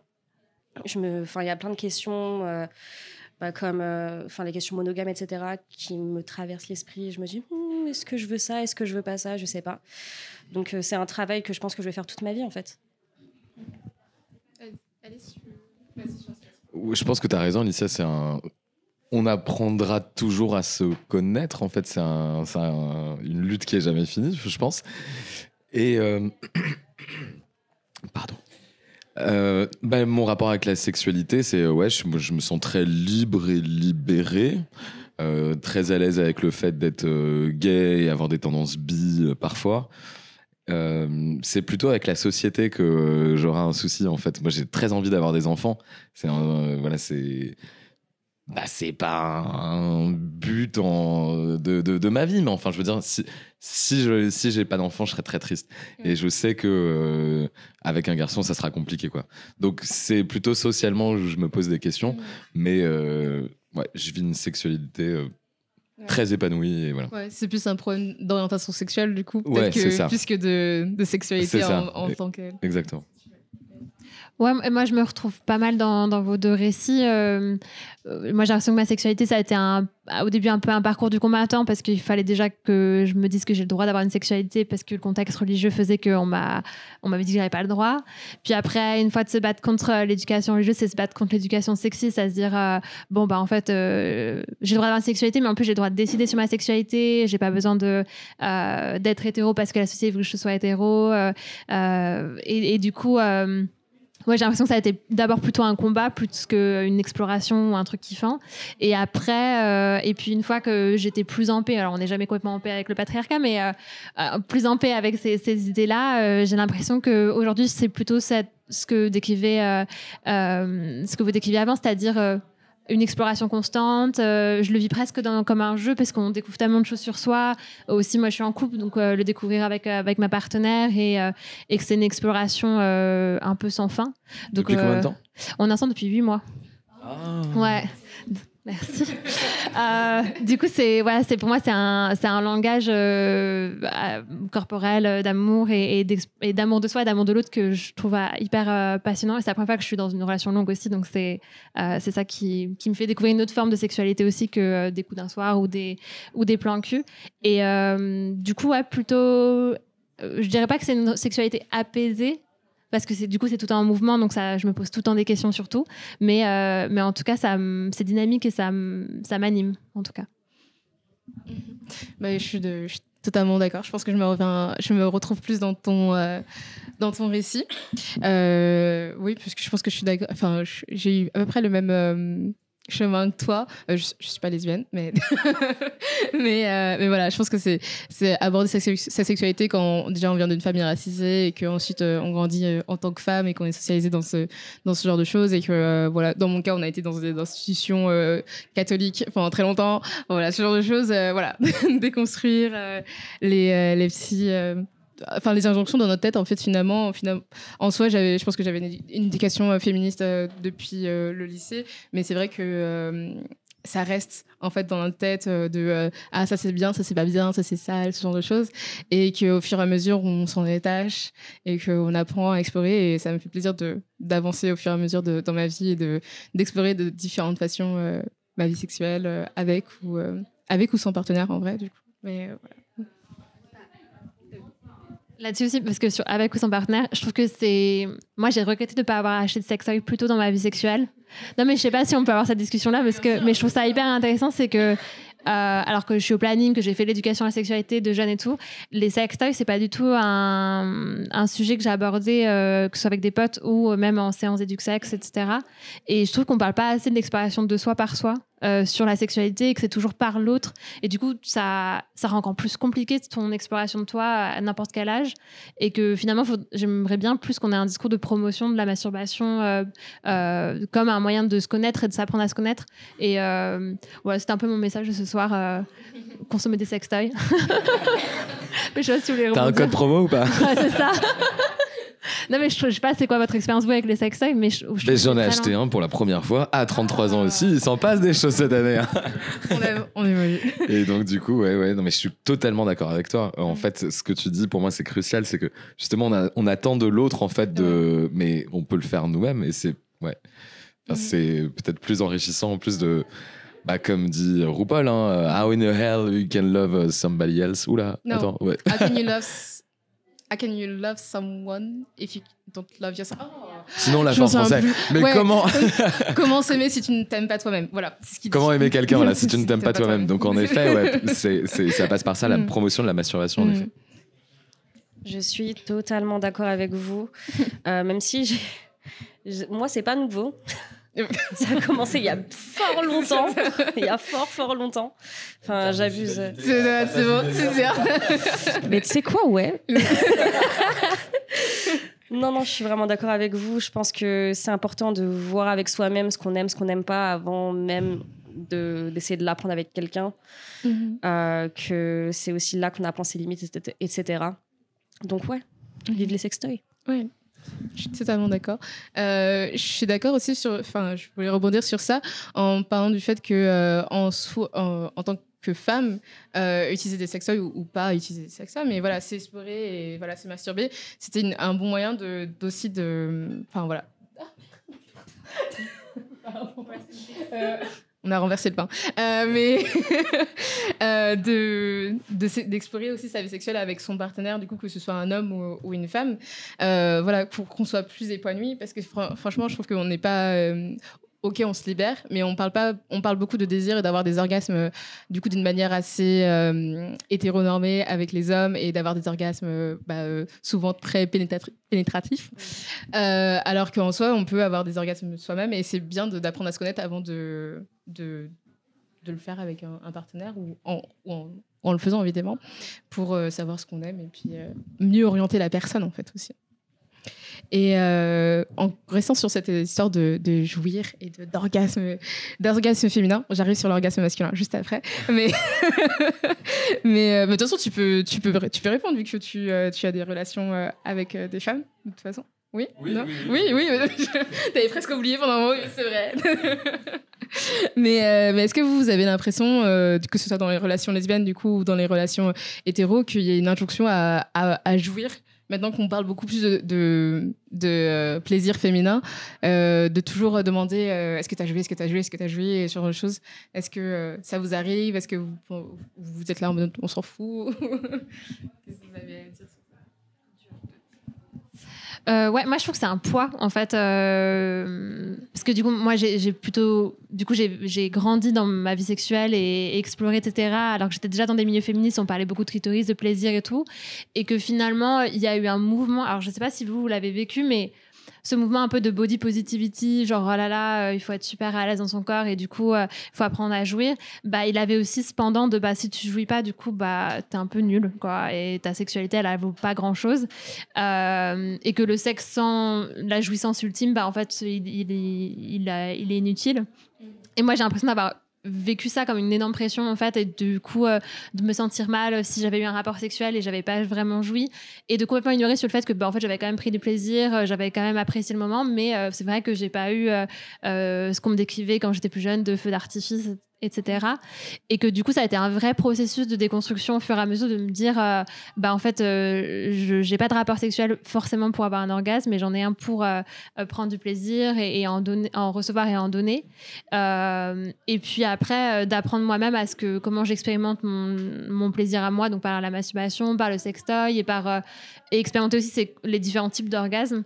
mais et je, et je trouve qu'aujourd'hui, on a un ce discours un peu de, pression d'avoir un orgasme et, de jouir à la fin d'un rapport, il est encore très présent. Bah, c'est quelque chose que j'entends, que ce soit au niveau de mes potes ou euh, au niveau des jeunes quand on va dans des interventions scolaires et que ça se base aussi beaucoup sur le porno parce qu'on dit qu'un rap alors en général le porno c'est plutôt euh, le rapport s'arrête quand l'homme a joui en tout cas et la femme on s'en fiche un petit peu si elle a joui ou elle a pas joui ou alors c'est sur euh, c'est très ouais, c'est surjoué c'est théâtralisé mais du coup du coup, je trouve que c'est encore un gros, un gros cheval de, bataille à, à, déconstruire, en tout cas. Ouais, moi je voulais dire que pendant très longtemps, pour moi, euh, c'était super important que tout le monde est fini. et que c'est que très récemment que je me dis, au bout d'un moment, c'est de l'acharnement là. Ouais. Euh, franchement, c'est une pression mentale, c'est n'importe quoi. Euh, et c'est pas grave. Enfin, si c'est pas pendant ce rapport-là, ce sera pendant un autre. Et si c'est pas pendant l'autre, c'est pas grave. Dans tous les cas, on passe un bon moment et c'est ça l'important. Et, euh, et, toi, Jean-Sébastien, est-ce que tu as eu des, des femmes qui étaient euh, déçues de ne pas jouer ou de ne pas te faire jouer, toi? Bah alors moi je jouais tout le temps. Merci de laisser. Mais après, justement, définissons peut-être la jouissance en fait. Parce que, oui, voilà. Euh, est-ce que, est que éjaculer, ça veut dire jouir? Voilà, c'est ça, voilà, c'est ça. Il y a des fois où, voilà, j'ai, bah, voilà, mais pareil, encore une fois, à mes 33 ans, j'ai découvert, euh, j'ai découvert, voilà, une autre type de, de, jouissance, celle qui, a, celle qui est vraiment orgasmique en fait, parce que euh, bah, tu fais bien de faire la distinction entre éjaculation et jouissance, quoi, enfin et orgasme, mhm. parce que voilà. Et donc, euh, bah, je, ouais, je sais pas, moi, je suis très à l'écoute de l'autre. En fait, euh, j'aime bien, euh, voilà, j'aime bien discuter, j'aime bien, et puis, enfin, mais pareil, j'ai l'impression en fait que c'est pas fini tant que l'un ou l'autre n'a pas joui, quoi. Ouais.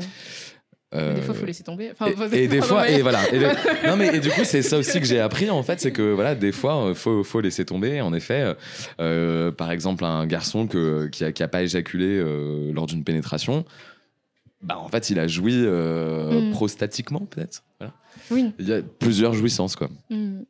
Oui, c'est sûr. Mais puis, euh, c'était euh, Lou Carénard que du coup j'avais reçu euh, au début de l'année, euh, qui avait fait un documentaire qui s'appelle La mécanique d'essence, où elle parlait, où elle avait interrogé des hommes sur leur rapport à leur l'orgasme, enfin en gros sur l'orgasme masculin.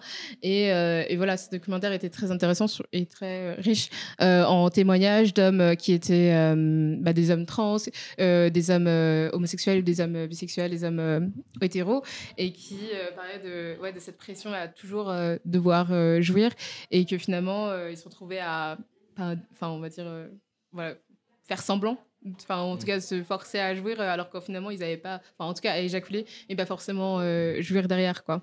Et du coup du coup est-ce que vous avez quelque chose à dire sur, sur l'orgasme ah non, j'avais pas parlé d'orgasme.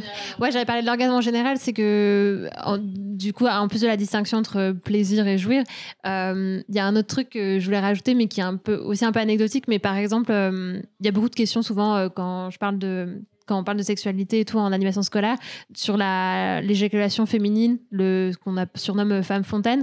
Et euh, et il y a cette idée que, bah, par exemple, une femme qui a, a- qui éjacule, elle- du coup, elle a elle orgasme et que euh, et que c'est une jouissance. Alors qu'en fait, euh, ça dépend plein de femmes. Il y a des femmes qui, euh, quand elles ont une éjaculation, c'est un signe de plaisir, mais pas un signe de jouissance. D'autres où ça, où ça l'est. D'autres où c'est pas forcément ni un signe de plaisir ou autre, c'est un- une réaction euh, physique. Et que, et que je trouve que c'est un peu un- une démonstration en fait combien la, la question de l'orgasme elle, est elle est presque elle est très performative en fait dans le sexe aujourd'hui. Et, que c'est quelque chose pour moi qui est à remettre en question et qu'en fait pourquoi on fait du sexe? On fait du sexe pour prendre du plaisir pas forcément pour euh, pour démontrer que tu as, allé jusqu'au bout ou, ou, euh, euh, montrer une preuve de ton plaisir qui serait ton orgasme en fait En effet, ouais, la performance, c'est oui, c'est une injonction qu'on a euh, quand on fait du sexe, quoi. Et, euh, et par exemple, j'ai euh, j'ai arrêté une relation avec un garçon parce que euh, sexuellement, il ne voulait pas éjaculer. En fait. C'est-à-dire. Bah, C'est-à-dire qu'on pouvait faire tout, mais Ouais. il allait jamais jusqu'à l'éjaculation, en fait. D'accord. C'était- une partie sexuelle ou juste. euh, Bah, je- dans en fait, quand j'ai essayé de discuter de ça avec lui, il se fermait totalement et il D'accord. voulait pas. euh, Mhm. Voilà. Et donc, euh, bah ouais, voilà, peut-être que c'était aussi une autre jouissance que. Mhm. Voilà, mais bon. Ouais. Il voulait pas particulier. partager ça. Ouais, Ouais, c'est voilà. ça, c'est ça, c'est ça. Et, euh, et du coup, sur ces, sur ces belles paroles, on va euh, essayer de conclure le podcast avec euh, juste une dernière question. Est-ce que vous avez un message à passer pour euh, les, jeunes, euh, les jeunes gens qui nous écoutent ou euh, votre vous d'il y a euh, 10 ans, voilà, à peu près? Euh, moi, je dirais, si j'avais un message à passer, c'est que euh, pour moi, tout se joue dans l'éducation. Et il y a à la fois l'éducation que tu reçois et l'auto-éducation et l'éducation que tu vas chercher. Et que euh, quand on parle de sexualité, de prévention et d'intimité, c'est un mouvement qui s'arrête jamais et qu'en fait, tu peux tout le temps apprendre des nouvelles choses sur, sur toi, sur ton corps, sur les autres. Et qu'il faut se donner cette liberté-là, en fait, de, de bah, progresser d'apprendre et, que c'est un- une aventure. Bah, extrêmement épanouissante. Euh, en tout cas, qui peut l'être si on se laisse la liberté de- d'explorer. Moi, je dirais, euh, faut être soi-même, faut s'auto-éduquer énormément. Je reviens, euh, je reviens sur ça. Faut pas, faut que je le refasse. Vas-y, re- recommence, euh, vas-y. que je vais pas. Ah, mais je sais pas quoi dire, vas-y, vas-y. On est beaux tous les deux. non, mais je vais avoir besoin de réfléchir. Pas de problème. Euh, bah, comme je sais pas quoi dire, on va le dire en trois mots Vas-y. euh, qui me viennent en tête consentement, curiosité et amour de soi et de l'autre. Ça fait plus que trois mots, mais. euh, On va dire trois idées, trois concepts. voilà. Est-ce que tu veux me partager trois concepts aussi euh, Ou euh, est-ce que tu as réfléchi à une question À une réponse, pardon? Non J'y arrive pas. C'est pas grave. Au pire, on Mais peut écoute. revenir sur ça euh, juste après. Que, est-ce que les gens. Est-ce que vous avez envie de poser une question? Est-ce que vous avez envie de partager quelque chose sur votre vie sexuelle Euh, on va commencer par Laura et ensuite on va faire. est-ce que euh, Marine, est-ce que tu peux passer devant? Enfin, tu... est-ce que tu peux venir? Parce que je pense que le micro il pourra venir. Désolée. on va commencer par Laura et puis, euh, et puis on laisse le micro ici. Ok, déjà, donc euh, bonjour à toutes et à tous. Euh, moi, c'était surtout une question parce que vous avez parlé d'éducation, etc., sexuelle, mais vous n'avez pas plus approfondi et je voulais savoir si vous voulez approfondir là- là-dessus ou pas. Sur l'éducation sexuelle. Tu- euh, ta question, c'est comment ça se passe dans la réalité ou la loi, où on en est aujourd'hui Ah en France? bah, euh, Quelque chose d'un peu plus global. euh, bah, c'est plus pour, euh, pour ceux qui vont écouter ou même euh, ici dans la pièce, comment avoir plus de réponses ou voilà. Ouais, bien sûr. Bah, on peut faire un peu un test. Ici, qui a eu des, une, au moins plus que cinq séances d'éducation à la sexualité dans sa scolarité? Plus que cinq. Ok, une personne. Combien a eu entre 3 et 5 Qui en a eu deux Surtout ça, donc CPA au lycée. Ok. Et qui en a eu une Et qui n'en a pas eu du tout? T'en as pas eu du tout. Alors, est-ce que vous êtes tous, euh, vous avez tous été scolarisés après, après 2001 Ouais, vous êtes, vous êtes scolarisés après. Ouais, on est tous à peu près jeunes. Alors, pour votre information, euh, en 2001, il y a une loi qui est passée, qui s'appelle la loi Aubry, qui dit que euh, on est censé avoir trois séances d'éducation à la sexualité par an et par niveau. Donc en gros, du CP à la terminale, on est censé avoir trois séances de euh, éducation à la vie affective, sexuelle, parler base de ce qu'on vient de parler là, d'IST, dépistage, de consentement, d'identité de genre. Comme vous le voyez, euh, personne n'a eu ces trois séances par, euh, par an euh, du CP à la terminale. Donc ça, c'est la réalité de ce qui se passe en France. C'est-à-dire qu'on a une loi qui est génialissime. Hein, ce serait trop bien si on avait trois séances par an. Mais il n'y a pas la volonté politique du gouvernement, de, bah, des gouvernements successifs, hein, parce que depuis 2001, on en a eu pas mal de gouvernements. Et il n'y a pas du coup les moyens financiers pour qu'on ait accès à cette éducation-là. Et du coup, c'est un gros combat actuellement bah, depuis 20 ans. Ça fait 21 ans que cette loi est passée et on est très loin. Et notre échange-là, il montre à quel point, euh, si on avait un peu plus d'éducation à la sexualité, notre société, elle progresserait beaucoup mieux et on vivrait une, vie sexuelle et une vie euh, affective beaucoup plus épanouie. Donc, euh, c'est ce que j'aurais à dire sur l'éducation à la sexualité. Est-ce que vous voulez dire quelque chose sur l'éducation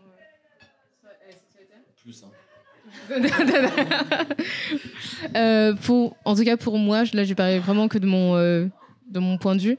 Euh, moi, j'ai eu la chance d'avoir un père qui était gynécologue, donc euh, qui est assez euh, au courant que les filles, en tout cas que les femmes, ont une vie sexuelle. et du coup, j'ai pu, je ne sais pas si on a vraiment parlé que tous les deux. Après, évidemment, sur tout ce qui était santé, comme je, comme je vous ai dit pour le vaccin, pour l'HPV et ce genre de choses, c'était très euh, enfin tout ce qui est contraception, ce genre de choses, on en parle librement, mais après on, on va pas non plus en parler de sexualité, de jouir, ce genre de choses avec mon père parce que c'est quand même mon père.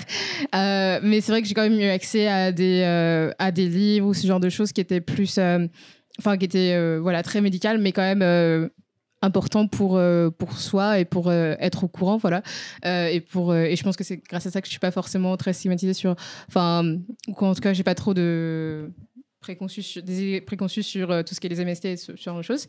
Euh, mais euh, je sais que j'avais, moi, j'avais lu le le guide du zizi, sexuel quand j'étais petite. je sais pas si c'est hyper utile, mais je pense que en soi, c'est un peu, voilà, euh, Asbin maintenant, vu que maintenant le, truc est sorti euh, au début des années 2000. Mais euh, voilà, je sais que j'avais eu ça euh, quand j'étais petite, que je l'avais passé du coup avec mon petit frère. Mon autre petit frère ne l'a pas eu, mais voilà, ce genre de choses. Et, voilà. Mais je pense que c'est vraiment avoir une famille qui est assez ouverte qui m'a aidé sur ça. Et, en tout cas, être assez carré sur tout ce qui était santé, ce genre de choses. Du coup, pour l'éducation, je ne pourrais pas dire, parce que moi non plus, j'ai pas eu énormément d'éducation sexuelle au collège ou au lycée. C'est vraiment euh, sur le terrain et puis euh, avec d'autres séries comme euh, par exemple Sex Education qui qui aide des comptes sur Instagram voilà en parler avec d'autres femmes aussi. Enfin je pense que vraiment parler avec d'autres femmes a beaucoup fait mon éducation sexuelle et, et, voilà. Je suis contente d'avoir été entourée de, de, très bonnes femmes qui sont dans l'audience Et du coup, je voulais rebondir donc, mm. avec ce que vous avez dit. Euh, parce que du coup, euh, ce que j'ai pu remarquer, que ce soit pour moi ou même pour mon entourage, j'ai l'impression qu'on a plus eu une éducation sexuelle par rapport à nos amis, à nos connaissances, que par rapport à nos parents. Alors que dans la société, on nous explique que c'est les parents qui doivent nous éduquer. Et quand bah, on dit éducation, c'est l'éducation pour tous les principes et les valeurs en fait, que la famille doit inculquer.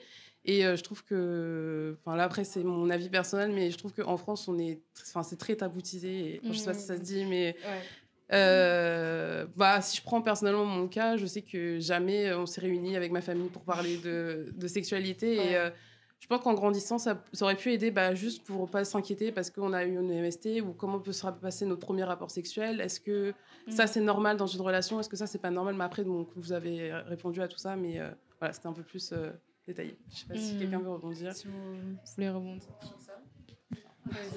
Non, non, ouais, t'as raison. L'éducation, euh, c'est vrai qu'on n'a jamais eu entre le fromage et le dessert. On, se parle rarement de fellation et de trucs comme ça, mais, mais euh, sauf dans le Nord. Mais euh, non, non, pardon. mais non, ouais, c'est c'est pour ça, à mon sens, que c'est le rôle de l'éducation nationale, enfin, en tout cas, du planning, enfin, de, ouais, voilà, c'est ça.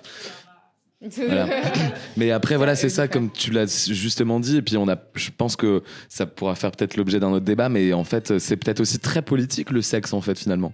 Et, euh, et, dès qu'il y a des initiatives, j'ai l'impression, qui sont lancées par le gouvernement ou quoi, mm. on accuse tout de suite le lobby LGBTQI, enfin voilà, de vouloir pervertir les enfants, etc. Alors que c'est juste de l'éducation. Euh. Mm.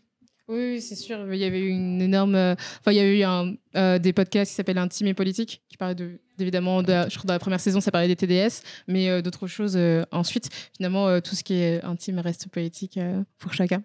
Est-ce qu'on va passer à la question de Marine, comme ça, elle restera pas trop debout C'était ma nouvelle place. Bon, déjà, euh, bonjour tout le monde. Merci beaucoup pour votre échange. C'était hyper intéressant. Euh, moi, j'ai une question bah, pour Alice. hein, c'est ça, Alicia Alice. Ok. Euh, par rapport au planning familial, en- enfin, j'avais fait une vidéo sur YouTube à un moment donné qui s'appelle la FAQ. Et à ce moment-là, j'ai eu plein de réactions de jeunes enfants qui sont venus dans mes DM et qui m'ont posé des questions genre euh, comment je fais? Je suis addict à la masturbation. Euh, et moi, je les orientais vers des sexologues. Mais je sais que quand on a 13-14 ans, c'est un peu compliqué d'aller voir un sexologue. Du coup, est-ce qu'il y en a au planning familial et est-ce que je peux les orienter vers le planning familial dans ce genre de cas? Donc, juste quand tu dis jeunes enfants, tu parles de quel âge? Bah, Genre, euh, c'était des collégiens ou alors début du lycée, donc, euh, enfin, je sais pas, 13, 15, euh, enfin, pour moi, c'est jeune. Bon, c'est pas si jeune que ça, mais c'était pas l'expérience que j'avais, quoi. Du coup, je pouvais pas, euh, ou si c'était juste pas des problèmes que je connaissais, donc je pouvais pas les aider. Ouais, donc du coup, c'est pas des enfants enfants, mais ok. Euh, alors du coup, alors au planning, on n'a pas de sexologue en soi. Euh, par contre, on a du coup des conseillères, conseillères conjugales familiales et euh, des animatrices de prévention et est-ce que nous, on accueille tout le monde Donc, si on a des personnes qui se posent des questions, qui ont l'impression d'avoir une addiction à, à une pratique ou à une consommation, ils vont venir au planning, on va en discuter. Parce que des fois, il y a aussi ce qu'on pense faire ou, hum, les personnes qui vont dire, par exemple, bah, je suis addict à la pornographie ou à la masturbation. Souvent, c'est parce que c'est connoté négativement pour elle et pour eux de le faire. Et du coup, s'ils le font trop, ça veut dire qu'ils sont addicts et que c'est mauvais. Donc, ça permet de travailler sur les, préjugés. Et après, il y a un numéro national, je ne sais pas si vous le connaissez, c'est un numéro qui s'appelle Sexualité, IVG, Contraception, que tu peux appeler, qui est anonyme et qui est gratuit. Donc, euh, tu peux l'appeler pour n'importe quoi, euh, donc pour des questions euh, relatives à la sexualité que tu décris, ou même, euh, je sais pas, tu veux faire un dépistage, tu es, es en vacances en Ardèche et tu sais pas où aller en, où aller en faire, tu appelles ce numéro-là. C'est le 0800 08 11 11. Et, euh, et du coup, moi, j'ai déjà j'étais accoutante de ce numéro. Et j'ai déjà eu des appels euh, sur ces thématiques-là de, de jeunes garçons, euh, jeunes adultes qui, qui se posaient des questions sur, euh, sur, leur, euh, sur des possibles addictions ou leurs euh, leurs pratiques. Donc tu peux totalement les envoyer vers le planning ou ce numéro. Avec plaisir. Est-ce qu'il y a d'autres questions, d'autres remarques sur euh, le podcast? Ah oui. Euh, du coup, bonsoir. Bonsoir. Euh, tout à l'heure, on a parlé un petit peu, enfin, vous avez parlé un petit peu de sexualité et justement du rapport à, à la jouissance, à l'orgasme et tout. Et justement, des rapports sexuels en soi, euh, comment ils pouvaient se dérouler, on dirait entre guillemets. Et euh, pendant que vous parlez, je me disais que on a certes ce rapport à la sexualité qui on n'est pas obligé de jouir, on n'est pas obligé d'avoir un orgasme, ce genre de choses. Mais est-ce que au final, dans la société dans laquelle on vit, il n'y a pas une sorte de compétition qui se fait, une sorte de, comment dire. On a tendance à vite catégoriser un rapport, par exemple par rapport au temps, par rapport à si au fait on n'a pas joui, ce genre de choses, par rapport même à la personne qui est en face de nous, si elle a des caractéristiques physiques qui ne colleraient pas forcément. Et est-ce que justement ça jouerait pas un rôle aussi par rapport au bah, ce rapport à la jouissance ou même autre chose? euh, Je voudrais savoir votre avis par rapport à cela. Euh, qui, euh, bah, moi, je pense. enfin, je vais y aller av- avant Alice, comme ça, peut-être elle une réponse un peu plus euh, construite que moi. Mais moi, de, quand, tu m'en parles tout de suite, je pense que, évidemment, ça joue euh, le, le, fait de jouir, euh, d'avoir un orgasme, un vrai, un vrai orgasme à la fin du rapport. Je pense que c'est une compétition, que ce soit chez c'est devenu une compétition chez, chez les femmes, on va dire, mais c'est vraiment une compétition chez les hommes, je pense. Et, et je pense que c'est ce truc de. Enfin, c'est un peu. C'est une vision de la sexualité qui est très très loin de, de ses sens et de bah la notion de, plaisir du vrai plaisir et euh, plus dans ce truc de, conquête de prendre voilà désolé pour le mot de prendre quelqu'un. Euh, et, euh, et de, de le posséder en fait. D'avoir une conquête en plus. Alors que finalement euh, c'est pas forcément ça et c'est plus une histoire de plaisir. Et je pense que les gens gagneraient plus à être honnêtes avec par exemple ce qu'ils aiment. Peut-être que euh, ce qu'ils aiment c'est je sais pas je vais dire quelque chose de, de, méchant mais peut-être genre je sais pas peut-être qu'ils aiment les femmes plus rondes mais que à cause de la société ils se disent non il faut que je sorte avec une femme qui, qui rentre dans une taille 36 et tout le temps ils, sortent avec des femmes 36, peut-être qu'ils auront euh, beaucoup de plaisir sexuel avec elles, mais peut-être que s'ils ils assumaient leur propre désir, euh, que ce soit euh, physique ou même une sorte euh, bah, d'orientation euh, sexuelle, euh, peut-être qu'ils auraient de- des orgasmes mieux. En fait, et euh, peut-être euh, même euh, sur cette histoire de consommer euh, sexuellement, c'est euh, que les gens auraient des meilleurs orgasmes si euh, ils étaient avec une personne euh, euh, de manière monogame, alors que finalement, euh, peut-être que les gens se plaignent de ne pas avoir d'orgasme avec des plans cul. C'est pas forcément l'endroit où tu auras le plus d'orgasme. Pour certaines personnes, oui, ça fonctionne, mais avec d'autres personnes qui sont plus en mode sentimental, ça fonctionnera pas. Ça fonctionnera pas. Du coup, je pense que si les gens étaient plus honnêtes avec eux sur ce qu'ils désiraient et pas forcément euh, la société en général, ils auraient des orgasmes un peu mieux et plus souvent et plus voilà. Non, je, rejoins ce que tu dis et je trouve que c'est intéressant la question de la performance. Bah, je suis pas un homme, mais en tout cas dans la parole que je reçois, euh, que ce soit au planning, dans les entretiens qu'on a individuels ou, en animation collective, euh, c'est quelque chose qui revient énormément dans le discours des garçons à tout âge de euh, la peur d'être avec le regard de l'autre, la comparaison aux autres, de la taille de ton pénis, la durée de ton rapport, si la femme elle a joui ou pas, etc. Et que et, et cette notion de performance, elle est, elle est centrale et ça, met une- c'est un élément de blocage beaucoup à, des jeunes garçons, notamment sur la question de l'éjac- l'éjaculation précoce qui peut être due à cette pression qu'ils peuvent se mettre euh, très fortement euh, euh, de euh, d'avoir peur d'être comparés. Et je trouve, mais alors du coup, c'est un peu un grand écart que je fais, mais euh, et j'enlève ma casquette du planning parce que c'est pas forcément une réflexion qu'on a. Bah, euh, un combat politique qu'on a au planning, mais euh, euh, il y a pas mal de chercheuses et de chercheurs qui montrent euh, que cette question de la performance dans les rapports sexuels, qui est quand même euh, assez récente, bah, on en parle beaucoup plus aujourd'hui, euh, elle aurait euh, des liens avec la société capitaliste dans laquelle on vit, où tout est question de performance, de comparaison aux autres et euh, de consommation qui consomme le plus. Et un peu ce que tu disais sur euh, le nombre de, hum, par exemple, euh, le fait qu'entre hommes, on va comparer euh, combien de meufs on a, on, avec qui on a eu des rapports et, euh, et que du coup, c'est toujours la compétition du chiffre. Et, euh, et c'est un, bah, je vous invite à, à regarder un peu les articles qui ont, écrit- qui ont été écrits dessus, mais du coup, cette, euh, l'influence du capitalisme sur la question de la performance dans les rapports sexuels, c'est un- il y a un vrai lien qui peut être fait et, et à creuser, en tout cas. Ah, Merci. Euh, non, moi je trouvais ça super intéressant tout à l'heure quand on a parlé un peu plus de. Alors, évidemment, l'orgasme féminin a été mis de côté pendant très longtemps, mais c'est vrai que je trouve que. Enfin, je pense à mes années où j'étais au lycée, etc. euh, on- n'a pas du tout d'informations ou d'éducation sur l'orgasme masculin, je trouve, en tant que femme hétérosexuelle aussi. Parce que je me rappelle très bien que, par exemple, pour moi, c'était évident qu'un homme jouissait tout le temps. Genre, pour moi, c'était vraiment éjaculation égale euh, orgasme. Et par exemple, je me rappelle qu'il y a une fois, enfin, dans ma, ma première relation, j'étais plus jeune, j'avais 17 ans, où à un moment, mon copain n'a pas euh, joui pendant un rapport et je l'ai super mal pris. Genre, vraiment, je, me disais, mais je lui ai mais en fait, je te plais pas. euh, Genre, enfin, pourquoi tu pourquoi t'as pas terminé? Je comprends pas. Enfin, d'habitude, tu termines tout le temps. Genre, là, j'ai fait un truc pas bien et tout. Et c'est vrai que même lui, il savait pas trop expliquer. Alors que peut-être juste c'était sur le coup, euh, voilà, et ça c'était pas aussi bien que d'habitude, ou il était fatigué, des trucs comme ça. Mais moi, je l'ai vraiment pris en mode non, mais là, c'est terrible, genre, enfin, j'ai vraiment fait un truc pas bien. Et je me concentrais même pas sur ma propre euh, jouissance. C'était vraiment un truc de performance de, euh, bah, de toute façon, euh, je suis là pour faire plaisir aussi euh, à l'autre, plus que de penser à, à mon plaisir. Et j'avais vraiment cette impression que, euh, de toute façon, nous, en tant que femmes, on jouit pas tout le temps, enfin, c'est plus rare.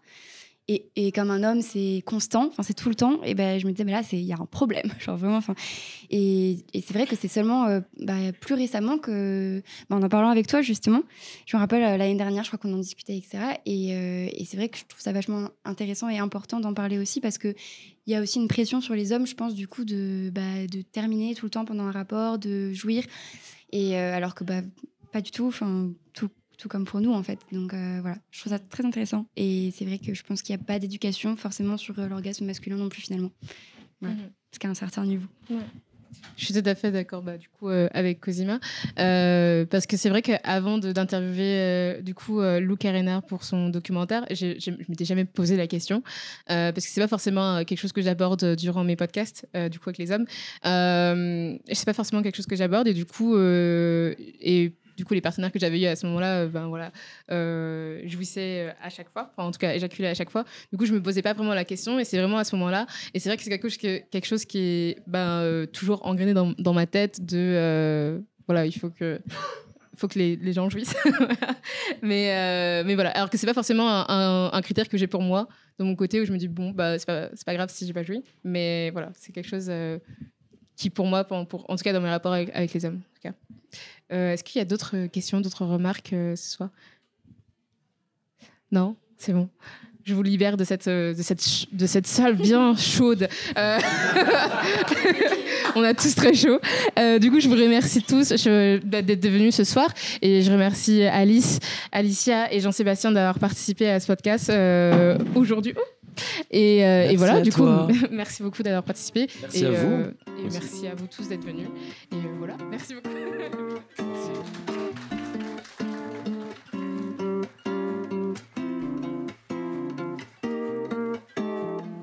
Merci d'avoir écouté jusqu'à la fin. Si tu as aimé ce podcast, n'oublie pas de laisser 5 étoiles sur Apple Podcasts, Spotify ou l'app de ton choix. Si tu veux suivre l'actualité de genre, rejoins-nous sur Instagram at genre-du-bas les podcasts. À la prochaine!